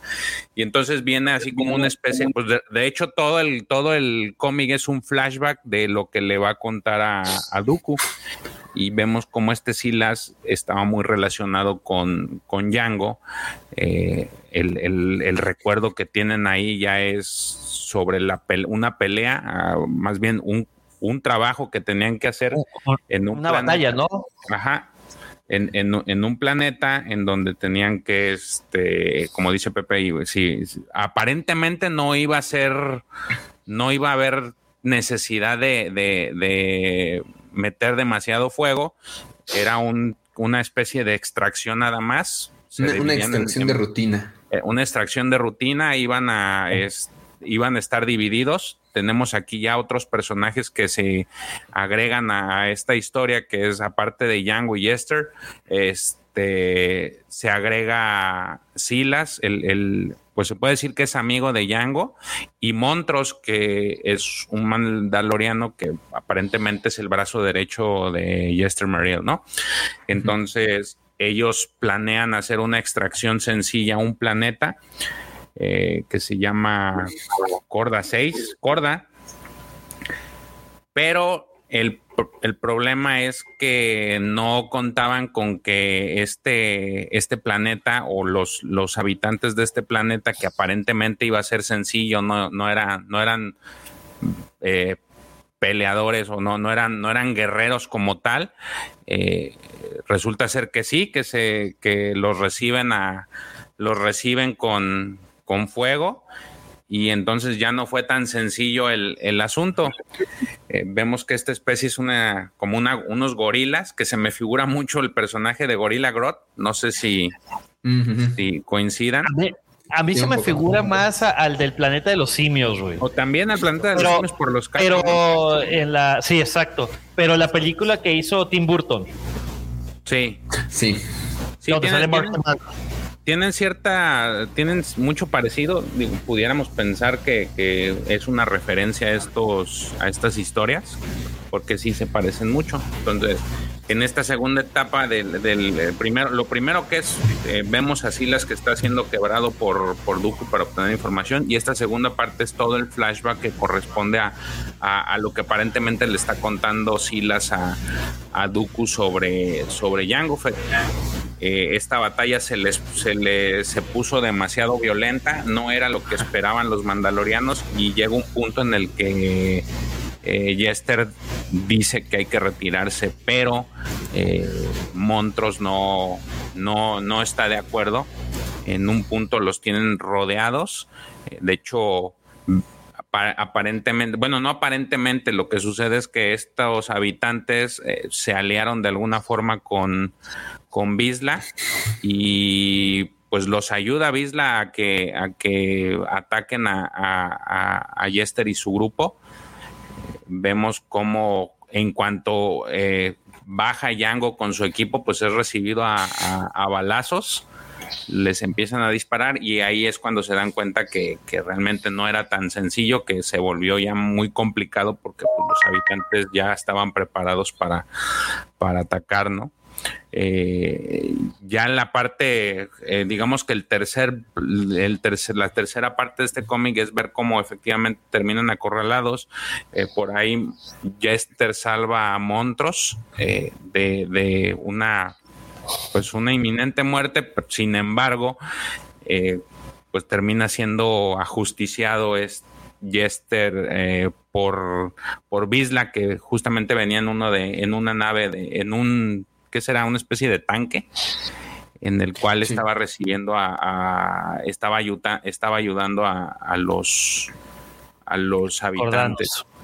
Sí, de hecho aquí hay un detalle, eh, ahí si quieres, eh, en la imagen que en este momento está poniendo Pepe, vemos cómo este Bisla eh, está lastimado de la cara, no, no, digo, no sé si es mi idea, pero a mí me parece como que está quemado, creo yo, y, no sé si ustedes lo notaron igual, que este daño en, su cara es producto de aquella explosión en la que Yango eh, puso la, este, esta especie de bomba como mina, ¿no? Ajá, en, el tanque en el que iban cuando él estaba pequeño, pero no, no sé, digo, yo, pensaría que es por eso, porque tiene la cámara literal quemada en un costado. Yo también lo pensé, eh, pero después de la explosión es cuando se enfrenta a Django cuando es niño y la cara la tiene bien, o sea, no tiene ni siquiera falta de pelo o algo así en esa zona a lo mejor es el disparo, porque justamente esa zona de la cabeza en el cuadro ya no. No, pero ese, pero ese que ese que tú dices es el eh, era uno, un compañero de el brazo derecho de Bisla. Ah, de Bisla. Ah, ok, ok, ok. Sí, no. De hecho, en el, en la parte, en el cómic anterior, eh, Jester se acerca al, al, tanque para ver si de pura casualidad estaba y resulta ser que desapareció. Entonces no se ve dónde está sí se ve la explosión, pero no se ve si está herido. Entonces quisiera pensar que eh, el, daño que tiene Bisla en, su rostro es a raíz de a raíz de esta pues de esta explosión. Entonces, una vez que lo ve, eh, lo ve Bisla a Jester, le empieza a abrir fuego, ¿no? Entonces lo, lo empieza a disparar, le pide ayuda a este Montros. A Monros. Y Montros le dice. Mandó al chorizo. no, porque hecho, le dijo no. Traicionero. Lo, de hecho, lo traicionó y, le, y lo deja morir. Pues más, bien le, empieza a disparar Bisla y termina por. por pues ahora sí que asesinarlo. Eh, eh, Pero ocupa, o sea, fíjate que ocupa este, los blasters del tanque, güey, para poder acabar con este, con Jester, güey. Sí. de hecho lo, derriba a través de, este tanque, pero en, mientras le está disparando aparece Django. Django aparece en escena eh, y pues llega demasiado tarde, ¿no? Porque pues ya le disparó y y le alcanza a quitar el casco. Ya tirado en el suelo, le, quita su casco a Jester y, pues él se lamenta, le dice que lo disculpe por no haber llegado a, cubrir, a, cubrirlo. Eh, pero pues ya es demasiado tarde, ¿no? Ya, ya, ya lo, lo liquidó. Antes de que, antes de que este Jester muriera, él había dado la orden de abortar Y Django se quedó ahí a pie de cañón hasta el último momento y la gente lo empezó a seguir. Y aún a pesar de eso, Monroe dijo, no, es que vámonos y la madre, no, hombre, nadie lo siguió y automáticamente se hizo líder de esa facción. Por esa acción. Que es O sea, la gente justamente- digo, justo es lo que dice Montrose antes, que lo, lo va a dejar y él se va a hacer cargo como de esa fracción de mandalorianos. Y al final es este Django el que acaba este, liderándolos a todos, pero no por, por decisión suya, sino por sus acciones tal cual. Y porque la gente lo apoyó a raíz de eso. De hecho, este Monros eh, Montrose. dice, oh, Montrose, pues, Montrose. Montrose, Montrose, Montrose, Montrose, ajá. Monterey. Montrose. Bla, bla, bla. bla, bla, bla. Bla, bla, bla, bla. Bueno, este, pues dice, no, pues de que ahora yo soy, o sea, Monros dice, pues yo soy el siguiente, o sea, al mando y la raza que no, chiquito, esa no es tu decisión, papá, es este güey que los tiene bien puestos. Sí. Claro. A, a mí Sí, lo que me lo que me gusta es que eh, le dieron el, o sea, el color de la armadura de Jango Fett es parecida a la de Boba Fett, ¿no? Y De hecho. o sea, No, es que es la de Boba Fett. Ah, Bueno, exactamente. O sea, la pintura es la misma, pero lo, lo curioso es que a lo mejor lo repintaron y Boba Fett al, al pasar el tiempo, pues se despintó, ¿no? O sea, le dan este, esta regresión de que realmente sí es la, la misma armadura que porta Boba Fett, ¿no? Entonces, está bastante curioso. Yo en un principio cuando lo empecé a leer, no identificaba cuál era quién, quién era quién, porque pues yo estoy acostumbrado a mejor a ver a Django como pues, en su traje morado con plata. Exactamente, y, y pues ya ahorita verlo, obviamente con los colores de Boba Fett, dije, ah, está, está muy bien la referencia que le dieron, o sea, y le dan este tipo de continuidad eh, justificada, ¿no? Porque sí, sí está, sí está justificado. Muchos nos preguntamos si era la misma en su momento, ¿no? Si era la misma armadura que era la de Boba, si era la misma de Django, y pues creo que aquí te dan un buen argumento de, justificación de por qué sí, este, sí es la misma, ¿no? Sí, y, y de hecho es una de las cosas por las cuales digo que creo que también lo mencionó Jonathan, de que aparte que mi perro está ladre y ladre, no sé quién esté afuera, este, que eh, si le quitamos el cintillo de Legends, bien pudo haber entrado en el canon. O sea, la verdad está magistral todo el, el backstory que, que le dan a Django y sobre todo de, de eh, eh, cómo llega a ser eh, el, el prime clone de, de los clones, ¿no? O sea, cómo, cómo llegó a, a- a ser el, el candidato perfecto. Sí, sí, porque justamente buscaban a alguien que tuviera la calidad de, de Jango Fett para crear un ejército clon que llevaría la victoria a la República y que haría caer a los Jedis eh, más adelante. Y justamente en, en el siguiente número o en el siguiente este, tomo vamos a ver por qué este, tiene mucho que ver Django con los Jedis. Sí. De hecho, lo menciona ¿Y aquí al final. Y, y- por qué el odio? De hecho, se lo, lo menciona este su amigo, no, Silas, de que de que pues, te puedo decir de que acerca de, de la guerra con, con el Jedi, con los Jedi. Y pues ahí es cuando dice, moles, cabrón. Bye. Sí, de hecho el arco ya nada más cierra regresando al tiempo real en el que está Dooku con Silas. Y aparentemente esa fue la historia que le cuenta a Dooku. Eh, Silas le dice que le prometa no decirle nada a Yango y pues él dice que, que pues no, ¿entendés? No prometo nada y, lo matan aparentemente. pero, pero, pero, un momentito, por favor, por favorcito.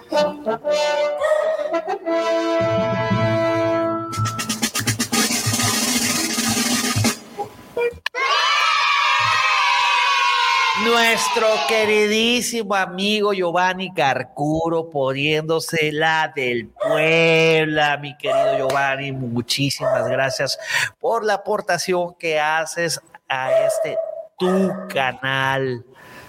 Querido hermano, muchísimas gracias. Cada, cada programa que haces una aportación es Hay que invitarlo. sí. Open mic para ti, hermano. Es más, te dejo que lidies Ya con que quieras. tus perros Ya también que quieras. Cuando él guste, que diga hoy. Muy bien. Así que. Giovanni, muchísimas gracias. No nomás te vamos a aventar las fanfarres del Jay, sino también te vamos a dar tres cargas sísmicas. ¿Qué les parece, queridos amigos, querido guapo auditorio, querido guapo escuchas? ¿Están de acuerdo? Sí, sí, tres que sí, adelante. Así que bájenle un poquito al estéreo si lo están escuchando en el carro o a sus audífonos porque estas cargas sísmicas, sísmicas rompen subwoofers. Ahí va la primera. Uh, va la segunda. Y cómo no, va la tercera. Para ti, mi querido Giovanni.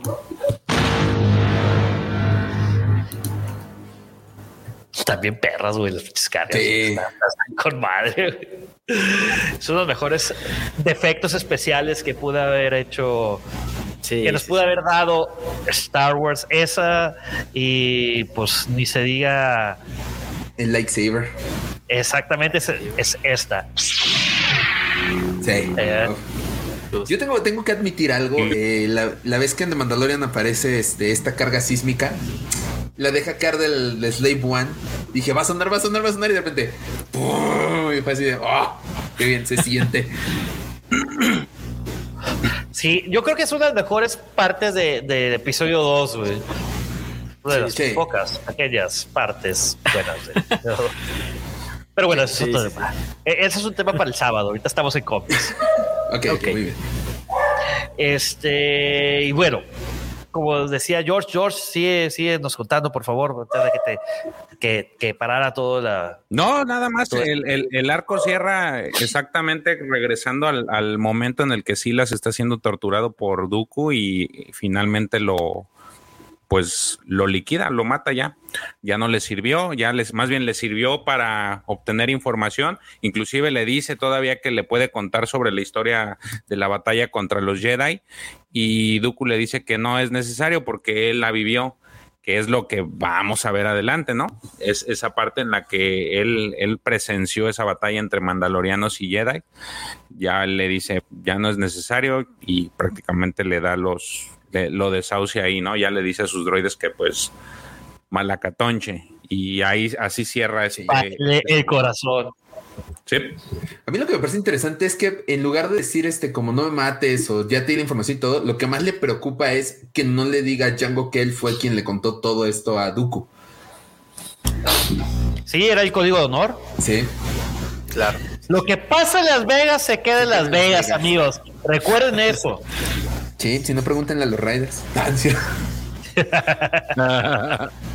Oh, espérense, amigos, espérense, espérense, espérense, espérense. Vamos a detener otra vez el programa tantito. Permítame un segundo. Le dije a Daniel que le iba a gustar este, este episodio.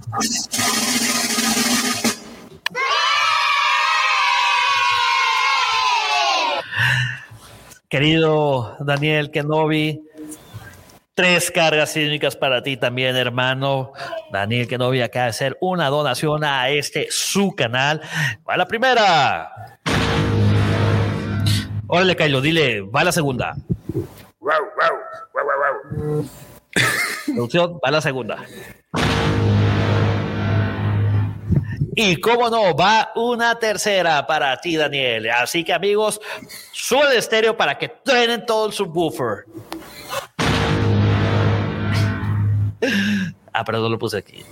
Pero es que para los guampa escuchas, eh, Kylo estaba muy necio ladrándole no sé quién y lo le tuve que subir aquí conmigo. De hecho, aquí está, miren. Saluda, Kylo. Ah, qué bonito, Kylo. Hola. No, y fíjense, trae su. ¿Dónde está? Aquí está la cámara. ¿Del otro lado? ¿Es su BB-8? Sí, es un BB. Espérame, déjame, voy a. Le voy a hacer un zoom. Ah, Eso. Oh. La cara del perro. Y eso no Ah, es está todo. chido, ¿eh? A ver. El collar Ah, sí, es cierto, el collar es de ¿qué imperiales? Sí, de. la- imperial y el casco de Boba Fett y está el casco de Oh. un Stormtrooper, el casco de Vader y se repite. Esa es elegancia canina, ¿eh? Sin duda alguna. Ya sé, güey, sí, es más, yo creo que si podemos acá y lo dar el cómic, pero Es de- si ponemos acá y lo dar el, el, el cómic, no, el, el livecast, tendría más seguidores güey, que yo, que yo juntos. güey. Sí. Pero bueno. que es que los animales invadan los podcasts. Ah, pero siempre es bien, es muy gratamente este recibido. Dice Daniel Kenobi que el cómic es una joya y aparte que el episodio 2 está infravalorado, es muy bueno. Desde depende del punto de vista, mi querido Daniel. Cierto. A ver, aquí está, dice Josh, Josh Orts, dice fan de Kylo. Dice Alfredito, no le quites en la oreja a Kylo, no seas desconsiderado, pobrecito, hasta se arruga. Oye, el vato tiene como 10 años, güey, y todavía sigue estando tip top. De hecho, lo llevé al veterinario para que lo evaluara. Y dice, güey, el vato parece de, de 9, güey. No sé lo que quise decir con eso, pero bueno. Digo, en, en edad canina, 10, Sí, do- la- 10 sí, o sí, sí. 11, 11 años son 77 y, y 9 son 63, güey. Entonces ya le bajaste un buen. Sí, sí, sí. Sí. Cierto, cierto. Y bueno, y así, amigos, terminamos el número 2 del cómic Star Wars Jango Fett Open Seasons. ¿Y qué les parece si vamos con el número 3? Muy bien. Fett versus Bien. eh, Jedi. Que la verdad está bastante. es- es- está, está divertido, fíjate. Y Sí. vamos a ver, número 3. Bueno, pues el número 3 lo escribió Hayden Blackman, el artista es Ramón F. Bax, el colorista, los coloristas son Brand Anderson y Estudio F, y el artista de la portada es Ramón F. Bax. Este número salió el eh, Estados Unidos bajo el sello de la casa editorial de Dark Horse Comics el 17 de julio del 2002. De aquí en la portada, increíble, podemos ver a un Jedi con Dooku y a un Jango Fett ahí este, arrodillado, buscando pues, cuerpos de, de, de, de, de mandalorianos, ¿no? Sí, justamente. La, por- la portada está chida, güey. De hecho, cuando la primera vez que la vi, que vi eso, dije, ah, parece Game of Thrones, güey. Winter is coming. Sí, justamente. Y aparte la túnica de Jedi no es como la, la común, o sea, tiene hasta como peluche acá atrás y todo, estilo Game of Thrones. hace frío, güey. No mames. Ju- Juan de las Nieves. Jon Snow, ahí está, güey. Eh, Jon Snow. Vers- ver- versión ya con 60 años, güey. ¿Cuántos años tendría ahí? 50, ¿no? Un tostón. Sí, yo creo que 50. Tú, George, ¿cuántos años crees que tenga? ¿Quién? Eh, ¿El Conde Duku? ¿El Conde Duco? No sé, pero ahí ya está como en la de, en la edad de la que está en las, las precuelas, ¿no? Porque aquí vemos, eh, de hecho en este cómic vemos a un Dooku más joven. Sí, sí, sí, pero ahí, por ejemplo, aquí ya se ve el pelo blanco y así parece Por te digo, no sé, a unos 60. puro, es, puro encendido, el cabrón, lleno de este lleno de experiencia, güey, sabiduría. Pero fíjate, si lo, si lo alcanza a ver, no trae ni siquiera barba ni bigote, güey. Ya ves No, que tenía- se ve como que trae barba, güey. O sea, sí, porque sí se ve así como que pelito, vello facial. yo no Sí, lo pero a ver. Pero bueno, empecemos con el cómic. A ver, amigos, a ver, platiquen ustedes el intro. A ver, Jonathan, eh, aviéntatelo, ándale. Vaya, Jonathan. Ok. pues ya entrando en este, en esta tercera parte de, bueno, este, en este tercer cómic de la, de esta, esta colección, eh, pues empezamos aquí con, eh, solamente regresamos al presente donde está el Conde Dooku siguiendo platicando con, con, con Palpatine acerca de, pues de lo que descubrió, ¿no? De, de Jango Fett cuando entrevistó a Silas. Bueno, entrevistó muy, este, muy cordialmente a Silas. Este, me parece curioso aquí toda la, parte visual que vemos en la, en la parte de atrás del cómic. O sea, por ejemplo, ahí vemos ahí unos cascos bastante interesantes e inclusive ahí como unas, este, como unos cráneos. Eh, no sé, este hasta se me hace parecido a alguna bestia que ya hemos visto, pero bueno, eh, tenemos ahí también la colección de los lightsabers, que creo que esta, esta parte del, del, background que le dan a, la parte visual, a mí me, me, gusta mucho porque, pues, aparte de que sabemos que la historia es lo principal y los personajes son los principales, eh, toda la parte de atrás que vemos como los easter eggs, a mí siempre me ha gustado esta parte de, de, lo que podemos nosotros ver que no está en primer plano, ¿no?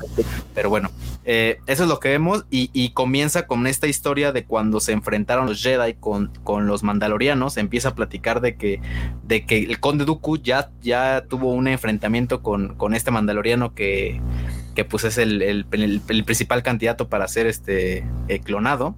Y pues aquí vemos un poquito de, los inicios de esta guerra, en el cual eh, vemos a los mandalorianos atacando una pequeña villa en este, pues sí, como una, pequeña localidad en las, en las nieves. No recuerdo ahorita el nombre de, la localidad. El caso es que van atacando. Ok, van, van atacando este, pues este, pues sí, esta localidad, este, este pequeña este, comunidad. Y todo esto fue este, eh, planeado por el, gobernador de este, pues sí, de esta, de esta, de esta comunidad, el cual pues fue, todo un plan para que pues, ellos hicieran pasar como los buenos, por así decirlo.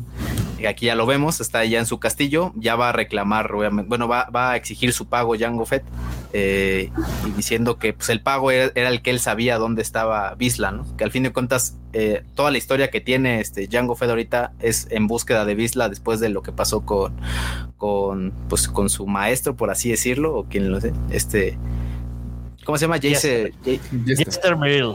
Jester Merrill. Jester Morel, exactamente. Eh, y bueno, aquí pues al fin de cuentas lo, lo engaña, al fin de cuentas lo, traiciona, por así decirlo, el gobernador porque está coludido con Bisla. Eh, y pues aquí, en fin, aquí empieza como un, este, pues como un pequeño enfrentamiento. Aquí vemos, por ejemplo, cómo lo están, este, cómo lo apuntan al gobernador y llega a Silas como no, digo, este Bisla, este Bisla, en, pues sí, como en una emboscada, obviamente atacando a, a, Jango Fett. Y aquí es donde comienza el, el, enfrentamiento con los Jedi porque dan, dan alerta al templo Jedi, por así decirlo, de que están atacando su comunidad y llegan los Jedi a, pues sí, atacar al, grupo de mandalorianos, a la aldea de mandalorianos que tienen cerca de ahí del, lugar. Y aquí es donde comienza el enfrentamiento, pues digamos, bueno, ¿no? Porque pues llegan los Jedi y empiezan a destruir toda la aldea mandaloriana. Eh, y Jango Fett eh, pues llega ya cuando pues realmente ya aniquilaron a toda la, a toda la comunidad. Aquí vemos estos, estos, transbordadores que ya los vimos en episodio 1. Llega, llega Jango Fett, le, destruyeron ahí el jetpack, llega, este, pero pues ya es muy tarde, ¿no? Porque pues ya llegaron los Jedi y ya vamos a, vamos a aparecer. Y lo, interesante, y por lo que comienza, digamos, este Duco platicando con Palpatine, es que dentro de ese grupo de los Jedi, este, pues, digamos que llegan de choque con esta a, la aldea, está Dooku, en su, obviamente en su versión de Jedi, recordemos que Dooku si era si era parte de la de, los Jedi, ¿no? Y luego se pasó al, lado oscuro. Entonces aquí vemos a, creo que Dooku es el es el líder, digamos, de ese de ese Dooku es el Dooku es el que encabeza esos esos Jedi y de hecho por ahí vemos en las imágenes a su Padawan esta Komari Bosa. Exactamente. Ellos son los que encabezan esta batalla. Exactamente. Entonces aquí podemos ver este enfrentamiento que a mí en lo personal me gustó mucho. Me gustó mucho el enfrentamiento de los Jedi. Creo que no, hasta el momento no lo hemos visto como en un este, live action, así una pantalla entre, entre Mandalorianos y Jedi. Eh, creo que la batalla entre Mace Window y Django no cuenta. no. Fue muy fácil para, para Mace Window. Pero sí, aquí vemos cómo realmente, pues sí, aniquilan a toda la aldea y pues, pues sí, Django saca el ultra instinto, yo creo, y empieza a aniquilar a todos los. Aquí es donde vamos a platicar, ahorita nos vamos a detener justamente en esta viñeta Esta. Ok. Esa. Oh, Cuando sí. parten a la mitad a un amigo de Yago Fett, a Miles. Este, si se fijan, no hay sangre. Y van a decir, es que lo cortó con un lightsaber. Pues No sí, dice. pero no, no, no, no, no, porque si se acuerdan en el cómic Heredero del Imperio, cuando Luke empieza a partir el queso, sale sangre. Es más, me tuve que poner un poncho para no salpicarme cuando lo estábamos, cuando lo estaba leyendo. George, ¿te acuerdas? Sí, de hecho, sí me acuerdo. Me acuerdo muy bien porque pues era, era algo... También nos detuvimos ahí. Sí, son de las cosas que, que sí. Y digo, si lo ves desde, desde este punto de vista en el que no se ve sangre, sí, pero la acción aquí no deja de, de ser diferente a lo que hemos visto. O sea, ves este, de todas maneras, aunque no veas sangre, pues ves visualmente cómo lo están, este. Como que hay el dorso por un lado y Sí, las y piernas también cuando, y también cuando se, se disputan a disparos, pues es que los mandalorianos eran a puro disparo. Entonces, como para ver desmembramientos, sí estaba medio complicadito. Pero al final de cuentas ves lo que, lo que yo digo, o sea, ves cómo se disparan. Vimos al inicio cómo hizo su primer asesinato es eh, Django. Y son cosas que pues, actualmente no las ves o, o tratan de hacerlo muy, muy, a- o que te lo dejan más a la imaginación que visualmente, ¿no? Me recuerdo mucho eh, lo que llegamos a ver en el capítulo de Bad Batch, en donde a este, eh, ¿cómo se llama? El, el- el- el administrador de camino, el, el senador de camino. Si, si te acuerdas cuando, llegaron los... Sí. Ah, Sí. cuando llegan, llegan los Ajá, soldados y, y se cierra la puerta, ¿no? Eh, con él adentro y da la impresión, o nos quedamos a la, pre- a la, con la impresión de que pues lo van a matar, ¿no? O sea, ya cerraron la Sí, como que es fuera de cámara. Ajá, Claro. Entonces, eh, eh, es, ese tipo de cosas es como se está manejando actualmente. Y aquí digo, pese a que no ves sangre, pues, es más visual lo, lo que estás viendo, ¿no? Sí, sí, sí. De hecho, también cuando fue, cuando fue en episodio 1, cuando partieron a Darth Maul, nada más se vio así como un. Como si fuera una alusión a, a poquita sangre, pero tampoco lo vimos así desangrándose horriblemente, tipo este. De hecho, nada más sale, sale como una nube, una nube como rojita. Ajá, exactamente. roja, sí, y como- ya cuando cae no se ve sangre. sí, sí, sí. Me recuerda, vuelvo a insistir, al videojuego Mortal Kombat 1 de Super Nintendo. Yo no sé si ustedes tuvieron la oportunidad de jugarlo. No lo jugué, Este- pero sí conozco que no tenía, o sea, no tenía nada que ver con el Mortal Kombat con sangre y todo que conocemos. Les quitaron los fatalities tal cual como los conocemos, Ujú. etc, etc, etc.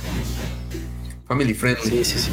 Yo creo que ya es, ya es muy este libertad del, del, pues de quien colorea, de quien hace los dibujos, o sea, todo creo que ya es este, ya es la creatividad de cada uno, ¿no? Y también Sí, sí, obviamente la censura que tiene, ¿no? Porque digo, si nos vamos, digo, canónicamente, pues no, al- creo que en Star Wars nunca he visto sangre al momento de, de matar a alguien con un lightsaber. De hecho, ni con un este, con un con un blaster. Ajá. Sí, no, no, al menos en las películas, nada más así, por ejemplo, como heridas, como por ejemplo Luke cuando se lo puteara en episodio 5. Sí, no, pues, eh, eh, en A New Hope cuando están en la cantina, cuando Obi-Wan Kenobi. Ah, corta el brazo, según yo hay sangre. Sí, ¿no? pero- No. Y, y de hecho lo censuraron. Y De hecho lo que no es- censuraron Porque la original tenía, sí tenía un lago de sangre literalmente, y ahí, dijeron, no, eso está muy sangriento, no está como muy para niños, y sí lo, lo como que le quitaron, este, pues nada más le hicieron para que tuviera ahí un poquito sangre en la, en la, en la mano de Ponda Baba. Mano en el brazo. Que después tuvieron que explicar que le salió sangre, aunque fuera un lightsaber y no lo cauterizó Exacto. por el, el tipo de criatura que era, ¿no? Que un, un Squalish, creo. Esa- una, una Aqualish, Una exactamente. Aqualish. Los Aqualish. Ajá, no, no cauteriza, el, el lightsaber no cauteriza la, Sí. la, la carne de los Aqualish. Y digo, es, al fin de cuentas te dan mucha explicación, o sea, está bien porque lo justifican de otras formas y te amplían más el lore, pero pues, digo, al menos canónicamente en, otras formas no hemos visto como tanta sangre. Creo que Star Wars no se caracteriza por esa, por tener tanta sangre.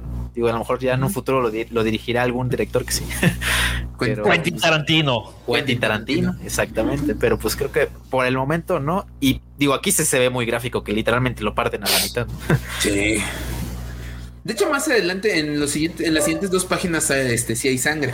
Y a mí lo que me, me llama la atención, lo que me gusta, es que el emperador le pregunta a, a Dooku, ¿cómo fue que una sola persona acabó con tantos Jedis? Dice, a mano limpia. A puño limpio, A sí. puño limpio. Y- y- De que, with his bare hands, con sus manos, con sus, so- solamente con sus manos, güey. Sí, solamente con sus manos. o sea, y está cañón porque sí, vemos las siguientes dos páginas. Acaba con varios Jedis a, a punta de patadas, a golpes y este con un Y todavía le-. Y todavía le dice, all right, let's go. Que hora de, Órale, Órale. perro. Hora de perro. y a Eso ver es a lo que cómo nos toca, güey. Y a ver a cómo nos toca, güey. Es más, por aquí, espérame, espérame, espérame, espérame. Déjame ver si tengo un sonido, güey, al- al- alegórico a eso. A ver. Um, Sí, Sí, sí tengo uno, pero sí, claro, obvio. Un segundo, un segundo. Un segundo. eh, eh, eh. Ah, aquí está. Espérame. ¿De qué? Órale, perro. A ver a cómo nos toca.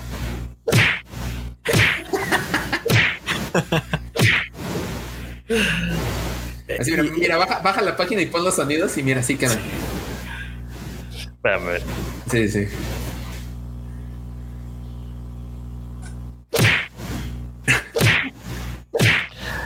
Es que no es esto, es así. Y, y luego todavía. Uno con su lightsaber y, Bo- y Django aventándole bolas de nieve. ¡Ole! ¡Ahí te va! Sí. Sí, está, está La De verdad hecho, hay algo, algo importante eh, y creo que es la, la- otro bloque significativo de este cómic y es ver cómo al final, después de que ya le partió la madre a medio mundo este Django, ves cómo esta imagen de en el que ves tanto mandalorianos como Jedi en el suelo ya muertos y es ahí el, el primer lamento que tiene Dooku, en el que se pregunta qué carajos hicieron. Es ahí o el, el Es cuando empieza a dudar cuestionamiento. de la, de, ajá, del, del Consejo Jedi. Es cuando ya dice, no, no estamos haciendo las cosas bien. De hecho, el, el cómic cierra precisamente con lo que decía Alex, eh, dentro de lo Axel. que le dice que, eh, perdón, Axel, quedan ahí, pues diciendo cómo lo mató, pues cómo los mató a puño limpio. Y A él pu- hace, el- él hace el comentario de que, de que esa fue uno de los muchos y del primer, uno de los muchos errores por los que el Consejo Jedi no estaba haciendo las cosas bien. Eh, desde ahí ya no estuvo él a gusto con cómo trabajaba el Consejo Jedi. Eh, Ahí se, ya se nota precisamente este cambio y, y- y es un buen, una buena conexión del por qué Dooku se, se pasó a, a hacer el, el pues el sirviente de, de ajá, el, el sirviente de, Palpa, de, de Palpatine. Exacto. Y finalmente a, a lo que se entiende es que sí localizó a, a Django y Django llega ahí a, quiero pensar que sereno el, el, el castillo de Dooku. Es que, bueno, ahí ya iba a ir a platicar con el conde Dooku ya siendo Dartiranus, güey. Ya no siendo este el maestro Dooku. Y de hecho, Pero me es, preguntan, es en, ¿y- y en cómo es? Sereno estaba su castillo, ¿no? Sí, sí, sí, él estaba en el castillo del conde Duque, de que después eh, lo entregaron al gobernador de Galizran y, Y se convierte en y- esclavo. y se, se convierte en esclavo. ¿Y cómo escapó? Y ahí es cuando... Dice, se lo vamos a preguntar ahorita en calor. No lo sé, pero pues va- le voy a preguntar a la única persona que sabe. Fíjate, Pepe, súbele tantito a la, a la imagen, en donde justamente donde están los sables. Eh, aquí vemos. El- ya, sí, arriba ya lo habíamos visto, la tipo Sí, pero- espada Excalibur. Ajá, pero fíjate que es ese, ese diseño es como el que ahorita están manejando muchos de los sables de la Alta República. güey. Sí. O sea, se, se me hizo detalle curioso y muy similar al de Kylo Ren. O sea, en diseño se p- tiene cierta similitud porque pues vemos este, este mango tipo, este, sí, espada No, medieval. Sí, como medieval, exacto. Sí, sí, sí. Dice Mandalor Express, los sables que utilizan cuando cortan. Mi querido Alex, sí, pero acuérdate que la- en, la- en el cómic Heredero del Imperio, cuando Luke empieza a Que pelear, platicamos Es- con él. que, pues, sí, que lo platicamos contigo, acuérdate que salen chorros y chorros de sangre, güey. ¿No te acuerdas de eso? Eran Aqualish todos. Eran Aqualish, por eso no, no les pasaba nada. Pero bueno, vamos a irnos a la, al cuarto y último cómic de el Evangelio el día de hoy. Un segundito, un segundo, un momento, por favor. Ok. Es nomás. Ahí. Recuerden que este programa es en vivo y de repente me lleva un poquito de tiempo ahí hacer los cambios de todo. Este, el número cuatro, Jago Fed Open Seasons 4. El escritor, como todo el arco, fue eh, Han Blackman, el artista Ramón F. Bax, el colorista, los coloristas, otra vez, me, ¿cómo me equivoco ahí? Los coloristas son Brand Anderson y Estudio F y el artista de la portada también es Ramón F. Bax. Este cómic salió en Estados Unidos bajo el sello de la casa editorial Dark Horse Comics un septiembre 4 del 2002. Vean nomás esta portada, güey. Sí, muy chingón, muy chingón. Sí, muy imponente. Y se han de preguntar, oye, oye, Pepe, pero ¿por qué sale Jango Fett con la armadura azul? Interesantes sus preguntas, queridos guampa auditorios. Para los que no nos están, nos están viendo, los guampa escucha que nos están viendo, estamos viendo la portada del número 4 de sale un Jango Fett con la armadura azul. Ya no el característico verde o tonalidades en verde que la caracteriza. Bueno, para responder esa pregunta y otras preguntas, vamos a continuar porque aquí, en este número, en esta culminación de este arco, se le van a responder, que la verdad está chido. Sí. La verdad. Sí, la respuesta es bastante interesante. Bueno, ahí vamos. Listo. Y el cómic inicia en una charla amena. Eh, se están tomando un café, un té, o una cerveza, o no sé, leche de banta, o un vinito, o lo que sea. Django Fett ya con cierta edad y este y el conde Dooku ya conocido como Dar Tyrannus obviamente Dar Tyrannus tiene eh, los eh, los blasters de, de Jango Fett y Jango Fett tiene el lightsaber de Dar Tyrannus, o sea, como diciendo nos vamos a intercambiar armas para que veas que vamos a platicar tranquilos. Podemos ver a un Jango Fett sin el casco y antes de continuar, este, ¿dónde está? Dice Miguel González, este comentario me parece muy cómico, por eso me estaba riendo ahorita. Dice Miguel González, en Heredero del Imperio, el sable de Luke estaba en modo cauterizado bajo. está, está cabrón. Pero bueno, este, ya empiezan a platicar un poco de que Conde Duco le dice, oye, pues la eh, Galidran fue un desastre para todos nosotros.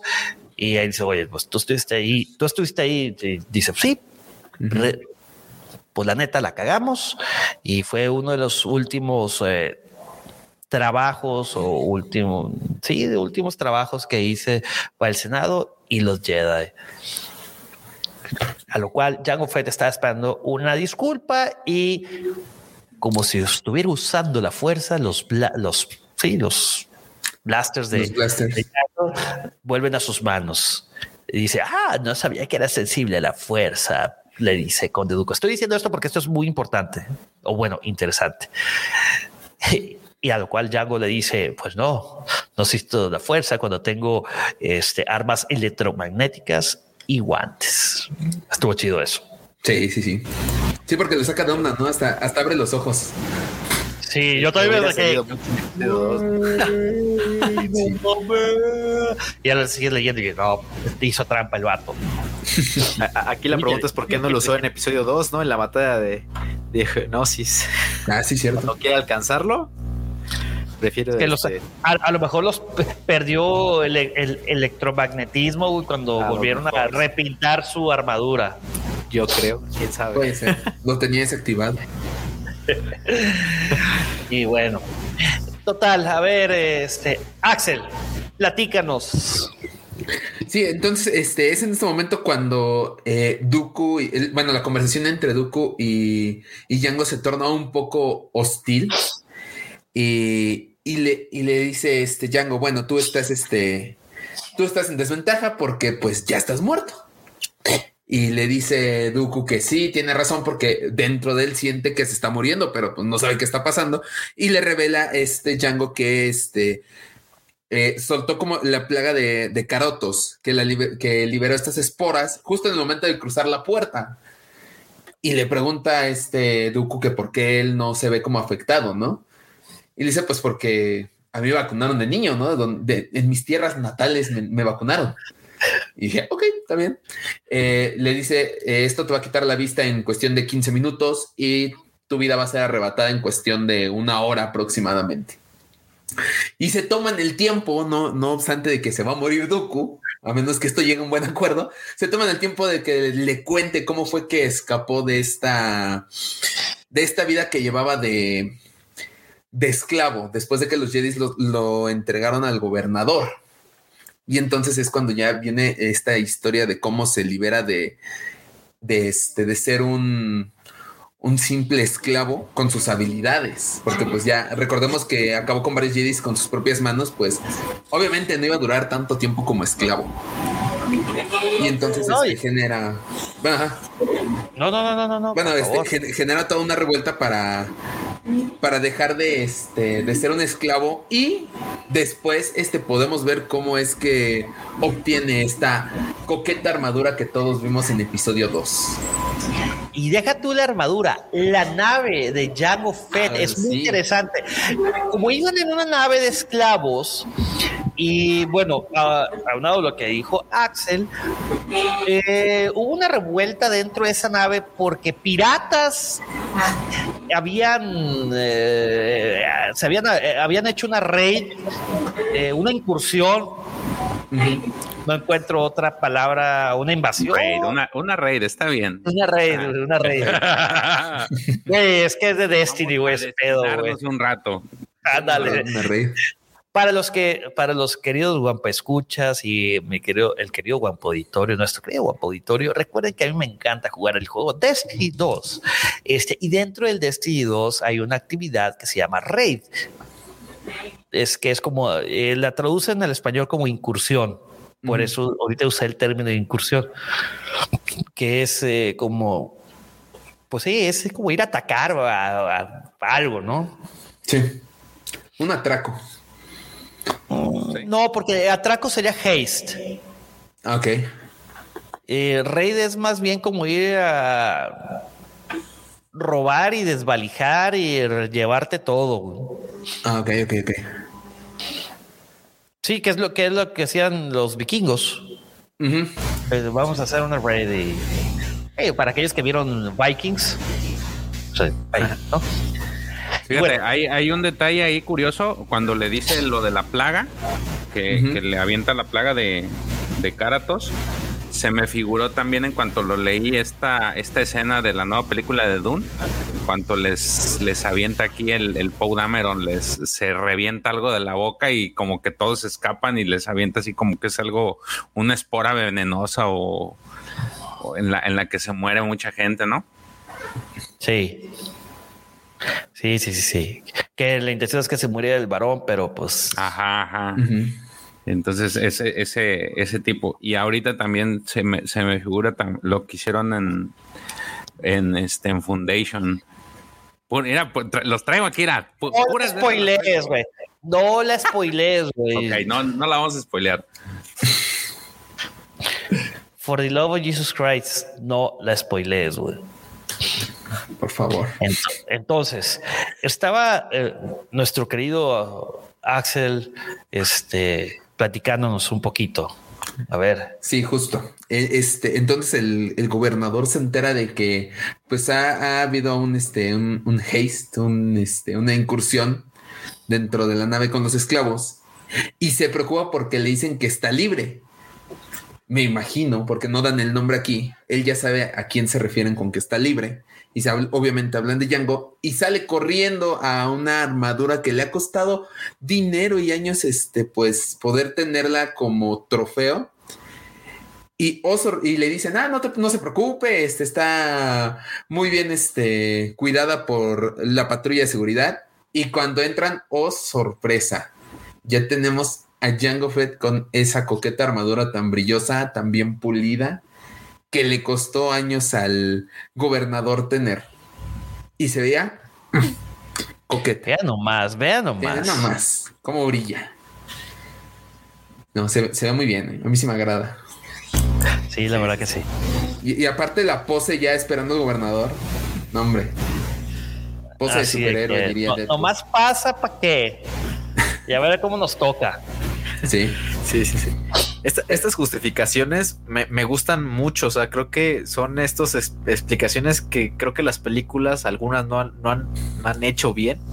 O sea, hasta- hablando específicamente de lo que hicieron con Han Solo, de por qué se llama Han Solo, horrible. o sea, pero creo que aquí este, este, no sé, esta explicación de por qué el traje así, por, o sea, desde, desde lo que comenté en un principio, ¿no? De que por qué el de Boba era de color verde y el de Django era de color plata y, o sea, toda esta forma de manejarlo, creo que, digo, no es, no es una super explicación, pero está bien justificado. Entonces, creo que es lo que, pues sí, o sea, tiene bastante sentido el hecho de que este gobernador que tiene ahí cosas como muy fancies y todo el rollo y quiso, este, pues darle una chainadita a, la, a, la, a una armadura mandaloriana, pues tiene mucho sentido que lo haya hecho de una forma cromada, ¿no? Digo, digo. Creo que está, eh, sí está bien justificado, está bien elaborado. No es una super explicación. Creo que a veces creo que se esfuerzan mucho en dar una explicación y terminan regándolo más. Y creo que aquí es muy sencilla, está bien y está muy bien justificada con pues, lo que ya vimos en la, en, en- a lo largo de estos cuatro cómics, ¿no? Entonces estuvo, estuvo bien este giro que le dieron, ¿no? Sí. La verdad que sí. Y entonces eh, le pregunta al gobernador eh, dónde se encuentra este, pues Bisla y la Guardia de la Muerte. Y le dice que hace dos días este, salieron en dirección a Corelia. Y entonces va a enfrentarlos, tanto a Bisla como a, a, le- a la Guardia de la Muerte. Y es pues los cuadros que estamos viendo que este, le comentan que la nave está siendo atacada, pero no les aparece que sea de algo de las dimensiones de una nave. Y oh, sorpresa, es Fett sin nada más que su armadura quien está atacando a, a la nave de Bisla y quien acaba técnicamente con la mayoría de su tripulación dentro de esta nave. Vean nomás. Sí, ¿no? Ya O sea, Fett acabando con todos partiendo el queso. eh, eh, quiero quiero re- recalcar ese, bueno, este, resaltar ese cuadro en donde vemos la acción de la marometa que se da para llegar a Bisla.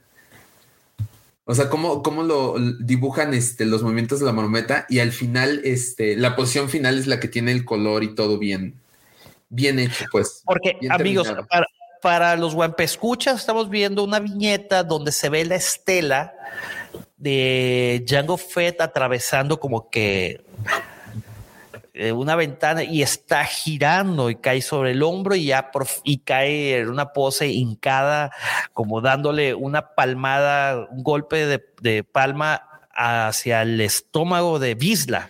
La verdad está, está bastante, o hijo es- Axel, está bastante coqueta esta, Sí. eh, eh, este- es- esta viñeta, ¿no? Sí, sí, bastante bien explicada. Porque podemos ver cómo llegó a esa pose final contra Bisla. Correctísimo. Y moles, otra vez empieza la malacatonche. Empiezan, Los guamazos. sí, lo dijiste de forma más bonita. Claro. Perdonen la palabrota, chavos. Y, y- iba a empezar, yo, yo le iba a decir con P y terminar con Asos, güey. Pero bueno, Los putachos. Los petachos. los tazos, iba a decir. Los tazos. Los, los tazos de pu. Los tazos de pu. Esa es buena, güey. Está bueno. Sí. Ay, ay. Pero bueno, entonces, este, ¿dónde nos quedamos? Ahí donde ya, ya están este, en, en un combate cuerpo a cuerpo, este, Django y, y Bisla. En donde, este, bueno, eh, Bisla, lo, lo bueno, Django se siente como que muy seguro en este combate y se encuentra con ciertos movimientos de, de Bisla que incluso le dice, supongo que Jaster no completó tu educación porque este, hay movimientos con los que este, se puede abrir la garganta de un hombre con los dedos, o sea, incluso lo amenaza y que no necesita un arma para acabar con, con Django. Y, la nave empieza pues este, a explotar y tienen que salir corriendo de ahí toda, toda, este, toda la guardia de la muerte, porque están a punto de, de que estalle esa nave. Y quiere haber acabado con Django con un movimiento. Y pum, que antes de que se cierre la cápsula de escape donde va Bisla, entra Django Fett con él y siguen los golpes ahí dentro. Y acaban cayendo, en, me imagino que en Corelia, Correctísimo. en donde siguen los golpes apenas. Yo, yo me pregunto en esa caída de la cápsula de escape, ¿cuántos golpes este ha- habrá ahí dentro que no pudimos ver? Yo, yo creo que no hubo golpes, porque recuerda que la gravedad y todo, o sea, que era de que. Pero que es que que se- cae- Ajá. Yo creo que era agarte donde puedas mientras vas en la cápsula de escape, y, pero tienes que quedar bien parado porque en cuanto caiga y se abra la puerta, güey, te moles, cabrón. Sí. ¿Te imaginas las señas que hicieron así de ahorita vas a ver, perro, deja que aterricemos, desgraciado? Ahorita vas a ver. Cada quien es Así de que tú. Eh, eh, Es curioso porque, por ejemplo, Artu y, y Tripio, o sea, no sé cómo le hicieron para aguantar el, el, el pod de escape, o sea, ellos sí estaban como muy relax en, en su viaje, o sea, parecían que sí iban como de crucero. Y aquí sí se ve como que sí cayó como mucha, con, Con mucha, mucha turbulencia, fuerza. y como tú dices, exactamente. Entonces Ajá. aquí sí es como. Ah, bueno, pues como hay tú que, dices. hay que recordar que este, pues los droides. No, no sé, güey. La neta, no sé. Hace, hace rato puso Mándale al Express. Las contradicciones de la vida. Sí. Ese sería un buen momento para usar esta frase. Sí, sí, sí. Y entonces siguen los golpes abajo en Corelia y este. Eso, eso. Siguen golpeando. Y se ahogan en el agua. y dice Alfredito, ahí va el gato coreliano que está contento porque le llegó su whisky en la sí, sí. Muy buena, Alfredito, muy buena. Dice. Sí, no. Este. Y, y bueno, justamente ocurre lo que acaba de decir el buen Alfredo. Este. Empiezan los golpes y a lo lejos están, este, pues. Pues sí, llamamos los gatos corelianos. No sé cómo se le llama estas criaturas. No sé si ustedes sepan. Este, sí, no son. De hecho, si ves al, al- al inicio, cuando baja de la nave Yango, se ve como que se acababan de echar un perrito. Ah, sí, Ah, es cierto. Ay, ay. ah, No sé si es un perrito o está consintiendo a su Pues pequeño. tiene la figura de un perrito, ahí lo tienen patas para Pero- arriba al, al, al pero pobre sí- animal. No, según, según ya está jugando No, con sí. sus, Está con sus crías. Ajá. Yo parece que ya se lo ejecutó, pero sí puede ser. A De ver, hecho, aquí vamos- los ves de que Es que ahí se ven nada más dos. ya se, eh, se está lamiendo. Es como cuando cae, este, estoy asando un cortecito y está Kylo y está Han Solo ahí rondando el área del ejército a ver si que se le caiga algo a alguien. están lamiendo Oye, de hecho, no, son, son dos, nada más los que andan paseando. No, no, no, ahí. son tres, son tres, son tres. Son tres. Ahorita más, adelante, más adelante Oye, creo aquí se que- ve bien mamey, eh, el, Ah, el sí, león. cierto, bueno, lo que tres, sea. Yo nada más veo dos. No, sí son ver, tres. son-. Sí, ahí están tres, mira, ahí están. O sea, si es el grande y dos pequeños. Y- los cachorros, No, son tres pequeños. Son, es uno grande y tres pequeños. Mira. Pero, pero, pero creo que el otro está, se. está, Ah, sí, ahí está, ahí está. Ahí es donde se ve. Ah, sí, mira, ahí están. Sí, ocultos atrás de un árbol, nada más viendo los golpes, así de a ver a qué horas terminan. Ah, El que se muera primero eh, la cena, güey. Sí. No, y aparte lo interesante es que estas criaturas nada más como que están viendo, están viendo este como ver que va a resultar. momento. Ajá, y de repente este Django eh, corta eh, parte del vientre de Bisla, pero no lo mata. Y le dice, ¿crees que con ese corte me vas a matar? Y dice, no, yo no. pero esos gatos sí. Y se lanza ya la, la gata madre a acabar con, con Bisla.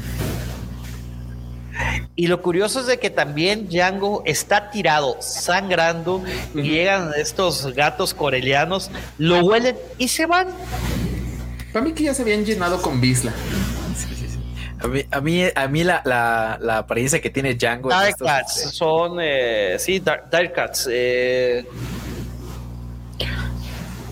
Gato Montés, ¿cómo le podemos llamar? Mm, sí, Gato Montés podría ser. A ver, a ver si está nuestro uh, querido Alex de Mandalore Express. Eh, Dark Cat es, eh, pues sí, es, eh, según yo es Gato Montés, ¿no? Gato salvaje. No, es un Wildcat. A mí me gustó Gato Coreliano. Gato Coreliano. Gato coreliano. Eh, más fácil. Pero sí, como, como, como dice George, este. Creo que sí fue George o, o Jonathan, no me acuerdo. Este. También este Django acaba herido y nada más llegan los, como los, los meninos a olerlo y se van. O sea, no le hacen nada. No, pues dijo, este ya está echado a perder, vámonos. Sí, sí, sí. Este ya lo chupó el diablo. Eh. Exactamente. A, a mí me causa curiosidad, bueno, más bien como gracia, el look que tiene ahorita Django con su barbita. Parecen de estos que tienen en, la- en las cuando vas a, a misa y te dan los libritos que vienen ahí como si fuera un este, Sí. como si fuera un apóstol o algo así. Este, los libros Se de la atalaya, no me acuerdo cómo se. Ándale. sí, sí, sí. Se ve, se ve como es con ese look al fin. Sí.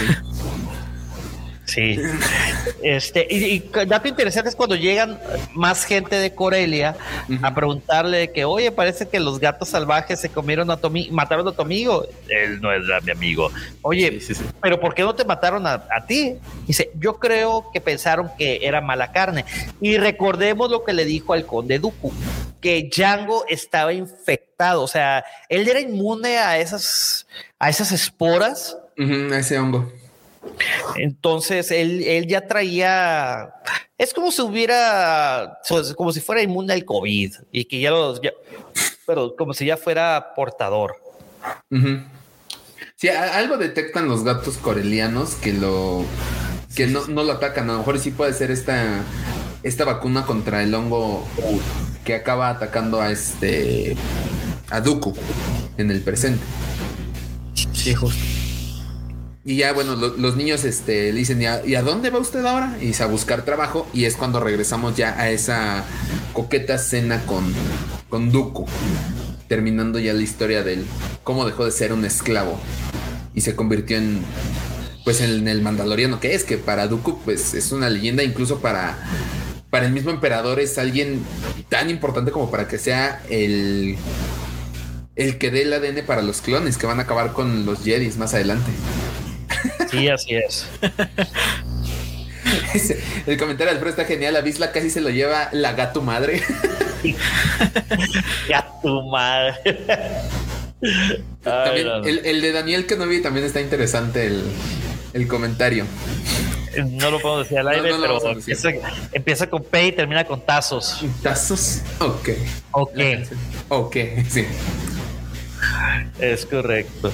Este, y bueno, pues ya estamos en las últimas páginas de el número 4 de, de, de este cómic. Este, pues a ver. ¿Que ¿Alguien se le quiere aventar el, el- quiere aventarse el cierre? Ah, Eh, Ustedes, George. Jonathan, George. Ah, bueno, esa montones, nomás uno. Ok, el cierre. Eh, ya después de haber sobrevivido a esta batalla con Bisla, regresan al escenario porque este cómic también fue un flashback de una de la historia en la que le contó Django a Dooku cómo logró escapar de, su esclavismo.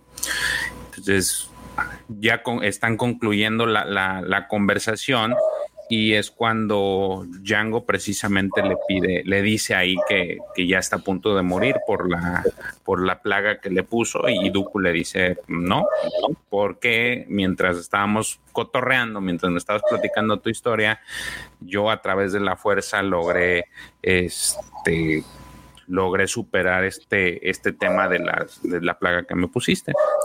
Eh, Django se impresiona y sin embargo le dice que para que puedan llegar a un acuerdo que él quiere algo en específico. Entonces Dooku le dice, ¿qué quieres aparte de riquezas? Y es cuando ella le suelta la sopa de que quiere un clon inalterado eh, para él solo. Entonces Dooku se sorprende y le dice que no esperaba que él fuera ese tipo de persona, que quisiera un hijo. Entonces Django le dije, no, no quiero un hijo, quiero un aprendiz. Y que este aprendiz se convierta en el legado de, de Yaster. O sea, por el aprecio que le tenía a Yaster, quiere tener a un aprendiz que continúe con, con este con lo que predicaba Yester y con su con lo que es el, el, este legado mandaloriano. Entonces el cómic cierra así, en el que los dos se estrechan la mano y consideran tener un acuerdo para que él sea su el donante o el, el clon original o la, o la, persona en la que se van a basar los clones. Y le dice, pues ya, sobres, llévame a camino y Tairanos y asegúrate de que me paguen. Y así es como concluye este arco que si bien inicia desde cómo era pequeño eh, Django y termina diciéndonos cómo es que Django se convirtió en el molde de, para los clones que, que a futuro van a conformar la milicia de la República y que nos entretuvieron tanto tiempo con las guerras clónicas y nos siguen entreteniendo y nos siguen gustando. Es correcto. Es correcto. Ay, ay. Qué, qué, increíble está este, este arco, cómo lo piensan diferente, querido Jonathan, querido Axel. George. No, la verdad sí. La, la, verdad es un es una historia que te da mucho contexto, o sea, mucho previo. Y, y, lo, que, lo que me parece tan interesante es que, o sea, literalmente salió muy cercano al estreno de, de, Attack of the Clones, o sea, salió en 2002, entonces salió casi a la par. Entonces, creo que hay muchos que, como tú bien dices, casi no, no hay mucha gente consumidora de cómics y creo que esto en su momento, si se hubiera conjuntado con toda la película, a lo mejor yo si lo hubiera conocido en ese momento, a lo mejor pues hubiera, me hubiera tenido sentido varias cosas, ¿no? Que vi, que vi en la película Y pues sí, está, como dije, está, creo que está bien justificado, no se alborotan tan, con tanto rollo, ni tanto choro, ni tienen que estar, eh, creo que con, con media hora de lectura, con cuatro tomos, explican bastantes cosas que muchas películas no han podido o no han querido, y pues qué, qué, qué, chido que existan estos cómics. Digo, yo, como les comenté, yo no tengo mucha experiencia en cómics, apenas en los últimos fue cuando me empecé a meter un poquito, pero sí en los que ahorita ya son considerados como legends o ya no, o no canónicos, la verdad no tengo tanta experiencia. Y es bueno saber que, que sí hay un, realmente Star Wars es un universo muchísimo más grande que a lo mejor muchos conocemos nada más en películas. Y creo que los cómics abarcan muchas cosas y dan, dan explicación de muchas cosas que las películas no supieron cómo pues sí, cómo desarrollar, ¿no? Y este es un ejemplo clarísimo de, cómo desarrollar una, buena historia y cómo dar muchas buenas explicaciones sin tanto rollo. Recomendado por uno, recomendado por mí, por uno de los hijos del Jaguar.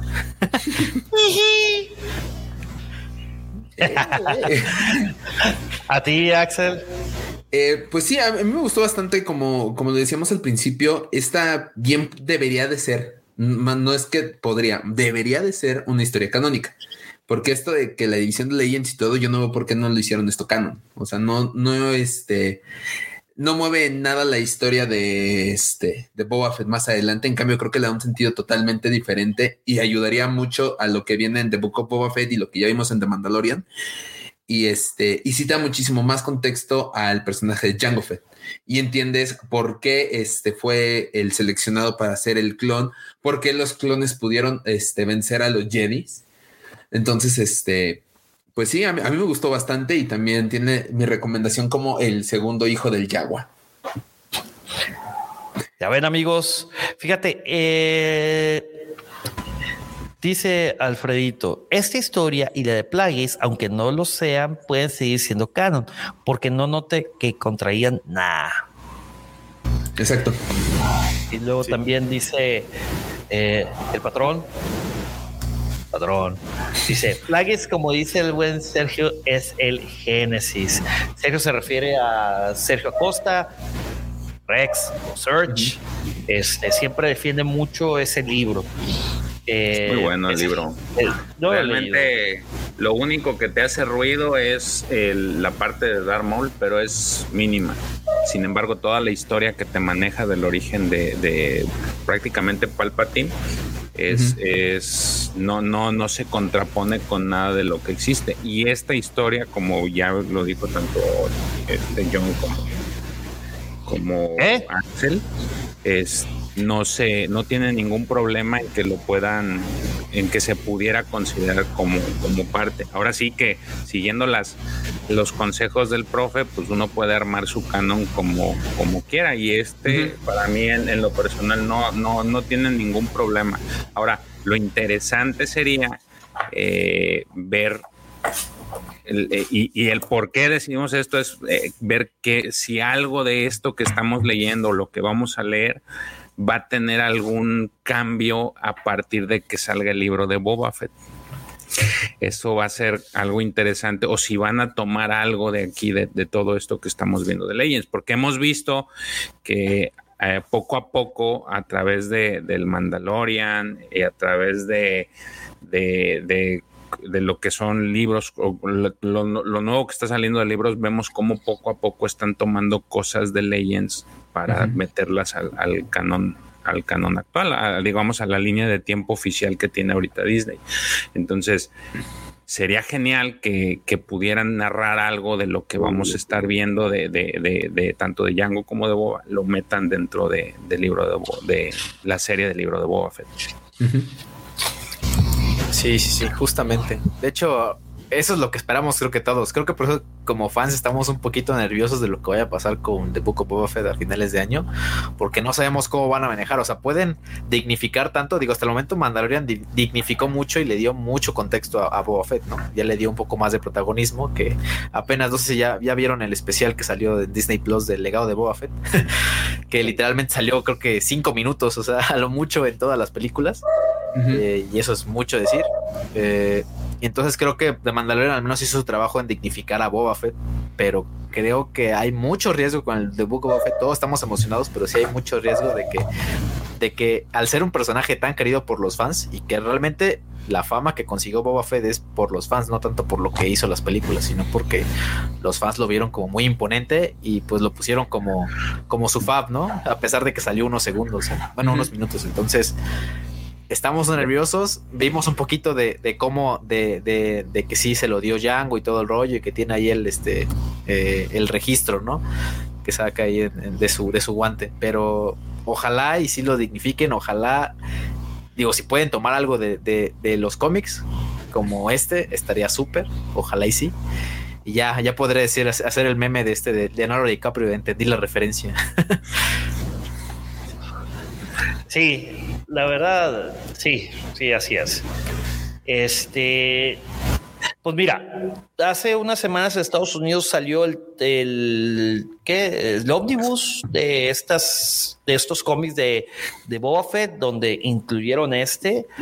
Y como lo mencionamos hace rato, es el primero. E, este mini arco es el primero de, de varios que ya los iremos platicando de nueva cuenta en los siguientes programas. En lo personal, a mí me gustó mucho y, lo, y sigo insistiendo. Este cómic coincido probablemente con muchos de ustedes, este, amigos, y también de ustedes, amigos de Guapo Auditorio, que bien pudo haber sido canon. Sí. Eso es indudable e invariablemente. El cómic este se lee muy rápido y tiene bastantes cosas que, que aportan. Y como lo dijo este Alfredito, pues no, desde mi humilde punto de vista, no se contradice, a excepción de un par de cositas por ahí, pero probablemente no pase una figura. Ahora bien, querido Axel y Jonathan, platíquenos de esos proyectos que traen entre manos. Híjole. Eh, bueno, eh, aprovechando que estamos aquí, les vamos a pedir su ayuda a todos ustedes, porque eh, no sé si ubiquen ustedes, George, que seguramente sí, al buen Scruffy Looking, a Rupert, que tiene su canal de YouTube, Scruffy Looking, eh, está armando al nosotros queremos, y, y, así parece ser, el primer reality show de Star Wars con youtubers este, especialistas en esta, en esta saga de Star Wars que se llama Ship Wars, un reality show en donde vamos a tener que usar nuestra creatividad y nuestro amor por Star Wars para crear nuestra propia nave. Al momento ya se han este, revelado tres de los participantes. El primer participante fue Carlin Star Wars, que creo que también ustedes lo conocen ya. Claro. claro. Este, el segundo participante, justamente lo reveló el buen Rupert la semana pasada en nuestro podcast de los hijos del Yagua. Eh, somos nosotros, el equipo de Fanworks, eh, cosa que estamos muy agradecidos. Esa es trampa. ¿Por qué? nos, dio la, nos dio la primicia en, nuestro podcast. Sí, sí, sí. Por cierto, saludos al buen Rupert. Y también nos dio la primicia de que va a tener su, su podcast que se llama Imperial Podcast para que lo vayan a apoyar. Este. Y también ya reveló el lunes, si no me equivoco, al tercer participante que es Rob de Geek Collectors. Faltan dos participantes por revelarse. Entonces, este, pues venimos aquí a la cueva del Wampa, venimos aquí con Pepe y con George para pedirle su apoyo con el hashtag Team En, en la segunda semana de diciembre sale el primer capítulo para que lo vean. La verdad, mis, mis respetos para Rupert. Van a ver, nosotros les mandamos un, dibujito, una nave en, en, un, este, en un cuaderno cuadriculado y la magia que hizo. O sea, en, serio, mis respetos para Rupert. Ya lo verán ustedes. Eh, sí está muy cañón. Pasó a, un, a una nave de este, a un concepto, a un diseño en 3D, a un este, arte conceptual. Se los juro, sacado de uno de los artes conceptuales de Star Wars. O sea, sí está muy cañón. En resumidas cuentas, van a ser algo así como pimpea tu nave. Algo así. Ah, algo así, exacto. No, no se crean. Eh, recuerden, amigos, que eh, el tema este de del de modelos de maquetas de modelo modelos de maquetas cómo es Maquet, del modelaje no es del modelismo no, es que también modelismo puede entenderse en, en digital entonces, por eso quiero ah, agregarle una, palabra, una palabra más, que modelos sería maquetas, por así decirlo. modelos a escala, exactamente, gracias, George. Hermano, ¿qué harías sin ti? ¿Qué harías sin ti, güey? Yo, yo, nos completamos nuestras palabras, güey. Oye, güey, estoy poniendo romántico, güey. You got me since hello, güey. Este, es como, es, este el de esa referencia. pongo romántico y el, tema de, modelos a escala es un tema bastante complejo, se los digo yo que estudié arquitectura, que me tocó hacer E de cantidad de maquetas, tiene lo suyo, ¿eh? desde el momento de cortar el material, digo, ahorita ustedes la tienen un poco, un poco más fácil con las impresiones a 3D, pero eso no le quita el mérito que para poder llegar a la impresión 3D tienes que modelarlo ahora sí digitalmente. Justo. Y, de hecho, de hecho, el, ahorita que lo comentas, el premio, o sea, Rupert lo hizo en, el diseño 3D, pero el, ganador de este reality show de estos cinco youtubers este, mexicanos eh, de Star Wars, el premio va a ser que él le va a construir su nave, eh, pues como tú dices, literalmente va a ser un modelo a escala 3.75 con sus manos, o sea, no va a ser impresión 3D ni nada, o sea, él lo va a hacer porque, de hecho, lo que él, una de las, uno de los atractivos que él tiene es que él ha hecho muchas naves a, a escala 6 pulgadas, que Hasbro no se anima a sacar, por cierto, y pues él sí lo hace desde cero, a cortar a lo mejor el material. Este, estás viendo que se están haciendo pedazos con su rancor y tú les estás pidiendo. Yo no tengo la culpa, ellos solitos, ellos solitos este, decidieron, decidieron matarlo. Como dicen ahí, este, el, el, Luke volvió a matar al Rancor, pero bueno, ese es otro tema. No quiero enojarme el día de hoy, estoy muy tranquilo.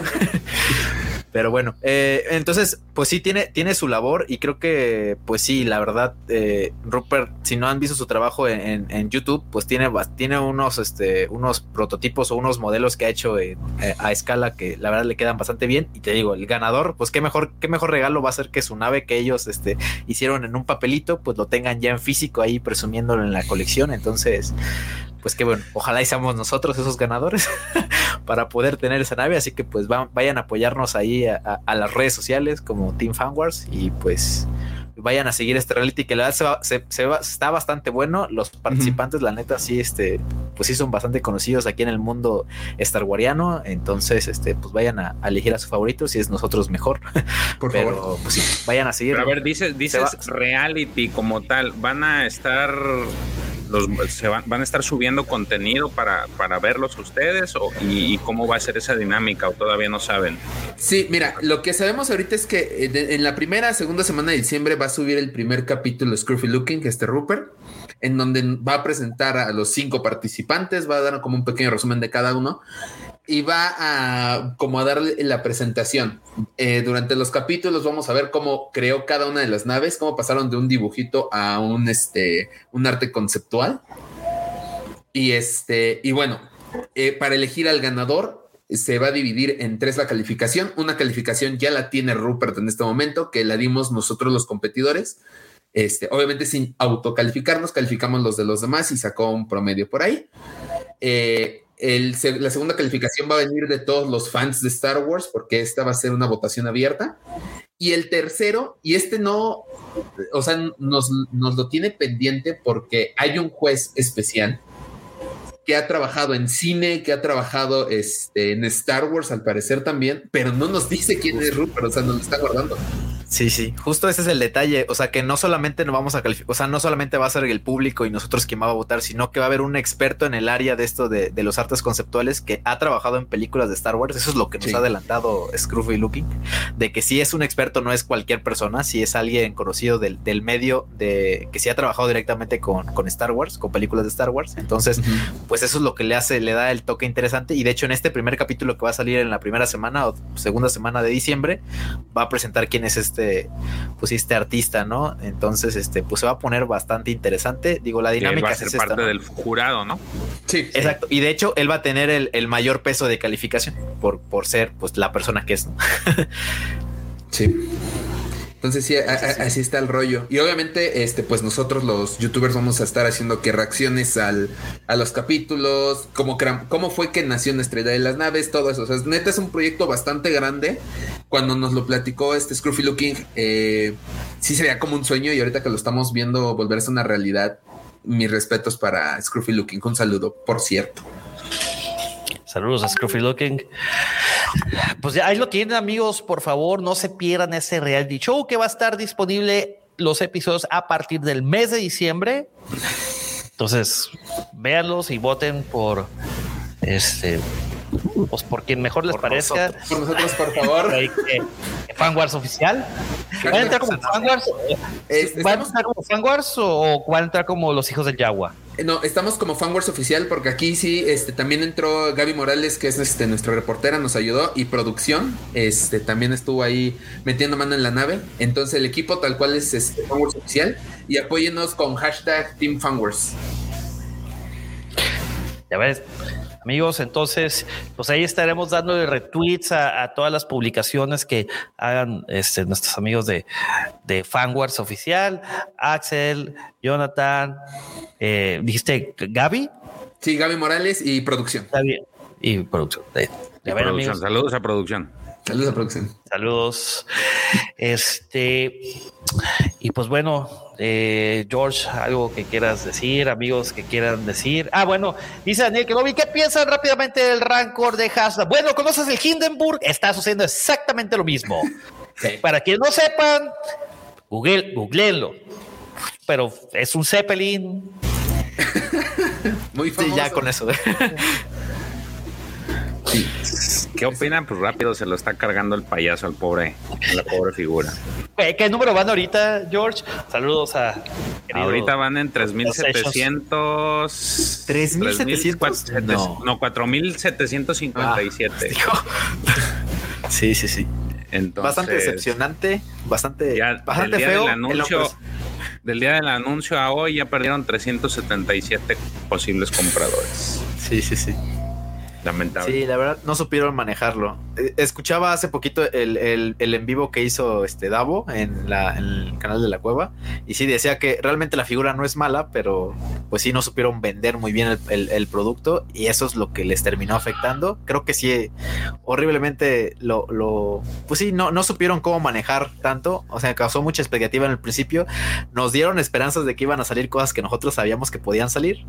Y no los dieron, y pues ahí se, se vino el declive. Yo en lo Pero personal no, estoy no muy es que triste. les hayan dado esperanza, más bien uno hizo suposiciones porque ellos nunca anunciaron los extras y también hay, hay algo que, que tiene razón Claro. Davo y que, y que lo y que lo mencionó, que se lo mencionó, no me acuerdo si fue Carlín el que se lo mencionó, que no puedes comprar una figura este por los extras, o sea, la Ujú. precisión es de que deberías de comprarlo y lo- el- el- los adicionales se ver- deberían de ser tomados como tal, o sea, es un adicional y no por eso no no por e- no que no no te obliguen o no sea eh, necesario para que obtengas lo, lo, lo otro. Claro. Y aparte no son, no, Sí, no- sí. no- no son- los extras no son exclusivos, vaya, o sea, los puedes comprar por separado y todo Pues de hecho nada es exclusivo de esta vez, ni el rank. Por eso te digo, claro, o sea, el Rancor en ese en ese tamaño sí, ¿no? Pero ya es Porque ya tenías un Black Series, güey. ya tiene, sí, güey. o sea, ya, ya existía eh, una figura así, entonces, y Luke, pues un montón, Eh, y el gamorreano, pues ya, se- ya, ya hay y todavía pero se la puede conseguir el nueva. gamorreano.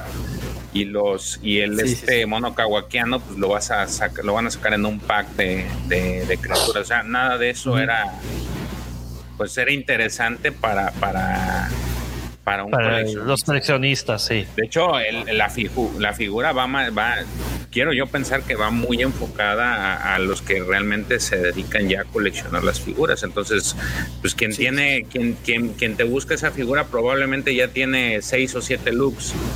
Y no es así como que algo que le llame la atención. Y el gamorreano, pues a lo mejor ya también lo tiene. Y, dices, pues, ¿para qué, no? Y los huesitos y el cartoncito, pues eso vas a un este contactas a alguien que tenga una impresora 3D y, y puedes hacer las impresiones. O sea, sin problema. Ese es el es- ese es un detalle que ya terminó, yo creo que de, de desangelar la, la, la propuesta del Rancor. Justo, ese, es- ese es el detalle. Y, o sea, yo como coleccionista fue lo que fue lo que nos pegó, ¿no? Que a lo mejor los otros Haslab que habían sacado te daban algo nuevo y aquí realmente nos dieron puro repack. Entonces, eso lo terminó por, por matar. Apar- aparte de que el precio sí estaba muy elevado para lo que para lo que es el producto en sí. O sea, si fuera nada más tú fueras a comprar el Rancor, sí está un poquito elevado a diferencia de, la, de, de los otros Haslab, que por ejemplo la, la, la barcaza de Java era una monstruosidad. Entonces, sí deja mucho que desear. Qué lástima porque era el primer Haslab al que me animaba a comprarlo. Eh, y pues ahorita ya se va a cancelar. Pero bueno, ya, ya veremos qué pasa. Al menos ya, ya, ya no, ya no voy a tener ese gasto pendiente. Pero bueno, en lo que sabemos si se cancela o no se cancela, porque capaz de que no se cancela y esos 3.000, 4.500, 4.700 este, Packers que le dicen, Sí, sí, este, se quedan con una figura bastante exclusiva y limitada. Sí, justo. Yo les traigo una buena noticia a todos aquellos gamers de PC. Como saben, es- el día de mañana en Estados Unidos se empieza a celebrar lo que viene siendo Día de Acción de Gracias. Y el viernes es un día conocido por los consumidores como el famosísimo Black Friday o Viernes Negros, que es, que es cuando las... eh, eh, las tiendas de Estados Unidos hacen unas rebajas de ensueño para que vayan y compren todos los regalos navideños o regalos o compras o así, ¿no? Pues bien, Steam, la plataforma de PC y de Mac, que, es una tienda de videojuegos para computadoras, tiene en descuento los juegos de Star Wars y otros más.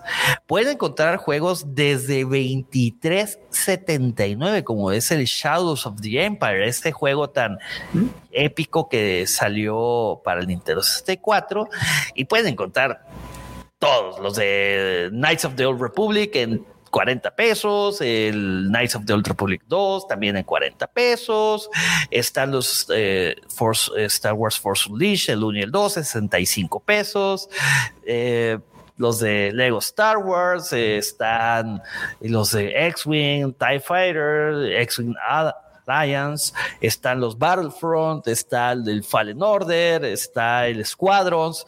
La verdad están los precios bastante atractivos. Échense una vuelta y de pasada agréguenme en Steam y manda un mensaje privado y este por Twitter y con gusto les pasaré mi ID, nos agregamos y ahí podemos jugar.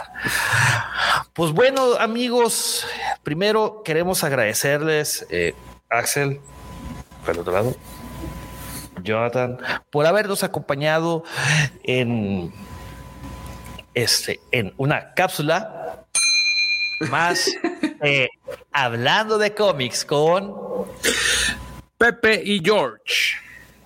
Pero amigos, por favor, díganos en dónde, nuestro querido Juan Poditorio, dónde pueden, dónde los pueden encontrar en las redes. Eh, claro que sí. Hacenos su Twitter, su Instagram, Facebook, Tinder, este, No hay Tinder, no. TikTok. El No es cierto, Gaby. no tengo Tinder. Metroflog. Todo. High Five, ICQ. No todo. Eh, no, o sea, eh, ya el último ya no. Eh, yo, este, Jonathan, tú primero, por favor, este, danos tus redes sociales.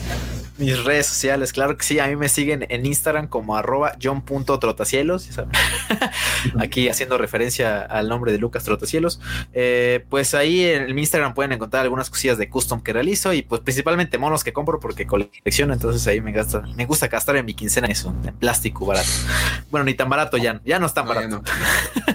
Este, y bueno, si, si gustan seguirnos en el otro proyecto que tenemos también, se llama El Baúl del Friki. Estamos en Instagram como arroba el baúl punto del friki y en Facebook como El Baúl del Friki. ¿no? Y ya hacemos cosillas este, de, de artesanales de, de la, del mundo friki, como su nombre lo dice. Obviamente dando protagonismo mucho a Star Wars porque pues yo soy el dueño. yo digo que sea así que no. Eso. Es mi negocio, es mi. Es mi negocio, yo decido y a mí me gusta Star Wars y yo pongo Star Wars. ¿Cómo de que no? Y a quien no le gusta. No, no, no es cierto. No, no, no, no. no. No, El que no le guste, por favor, ahí puede pasar a recursos humanos. Claro que sí. Y bueno, Es que soy yo este, también. Ándale, justo, justo. Y de este lado de la pantalla, este, pues nos pueden seguir en nuestras redes sociales. Estamos en Facebook, Instagram y en TikTok como arroba fanwars oficial. Nuestro canal de YouTube también fan, este, fanwars oficial. Tenemos nuestro podcast que es Los Hijos del Yagua todos los viernes. Excepto este viernes que nos vamos a tomar el puente del 20, aunque ya pasó. Eh, todos los viernes ahí tenemos nuestro podcast para que lo vayan a escuchar. También nos pueden escuchar en Spotify, Apple Podcast, Google Podcast y otras 27 plataformas de podcast que desconocemos. Nadie sabe, güey, cuáles son, Nadie sabe, pero, pero sí. ¿verdad que te parece que Ahí está, güey, pero pues, nadie sabe cuáles son, güey. Nadie sabe, pero dicen que Por- existen. Sí, existe. Probablemente hay ahí en Madagascar alguien que nos escuche y no sabemos. Igual ahí hay una, Unos lemures, una ¿no? de esas plataformas. Sí, exacto. Y bueno, en Twitter estamos como arroba hijos del yagua. Hijos de Y este, Pepe, George, muchísimas gracias. Fue un gusto este, jugar ahora de, de visita en su cancha. Pero nos Sí, falta el sábado. Y estamos más que puestos, ¿eh? En verdad.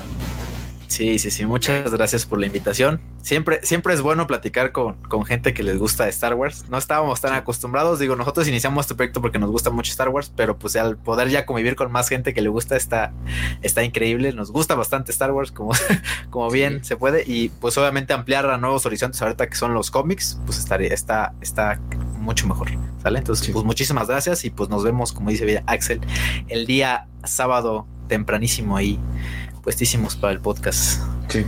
Claro que sí, no, al contrario, Axel, Jonathan, para nosotros es un gusto y un placer que nos hayan acompañado en este episodio.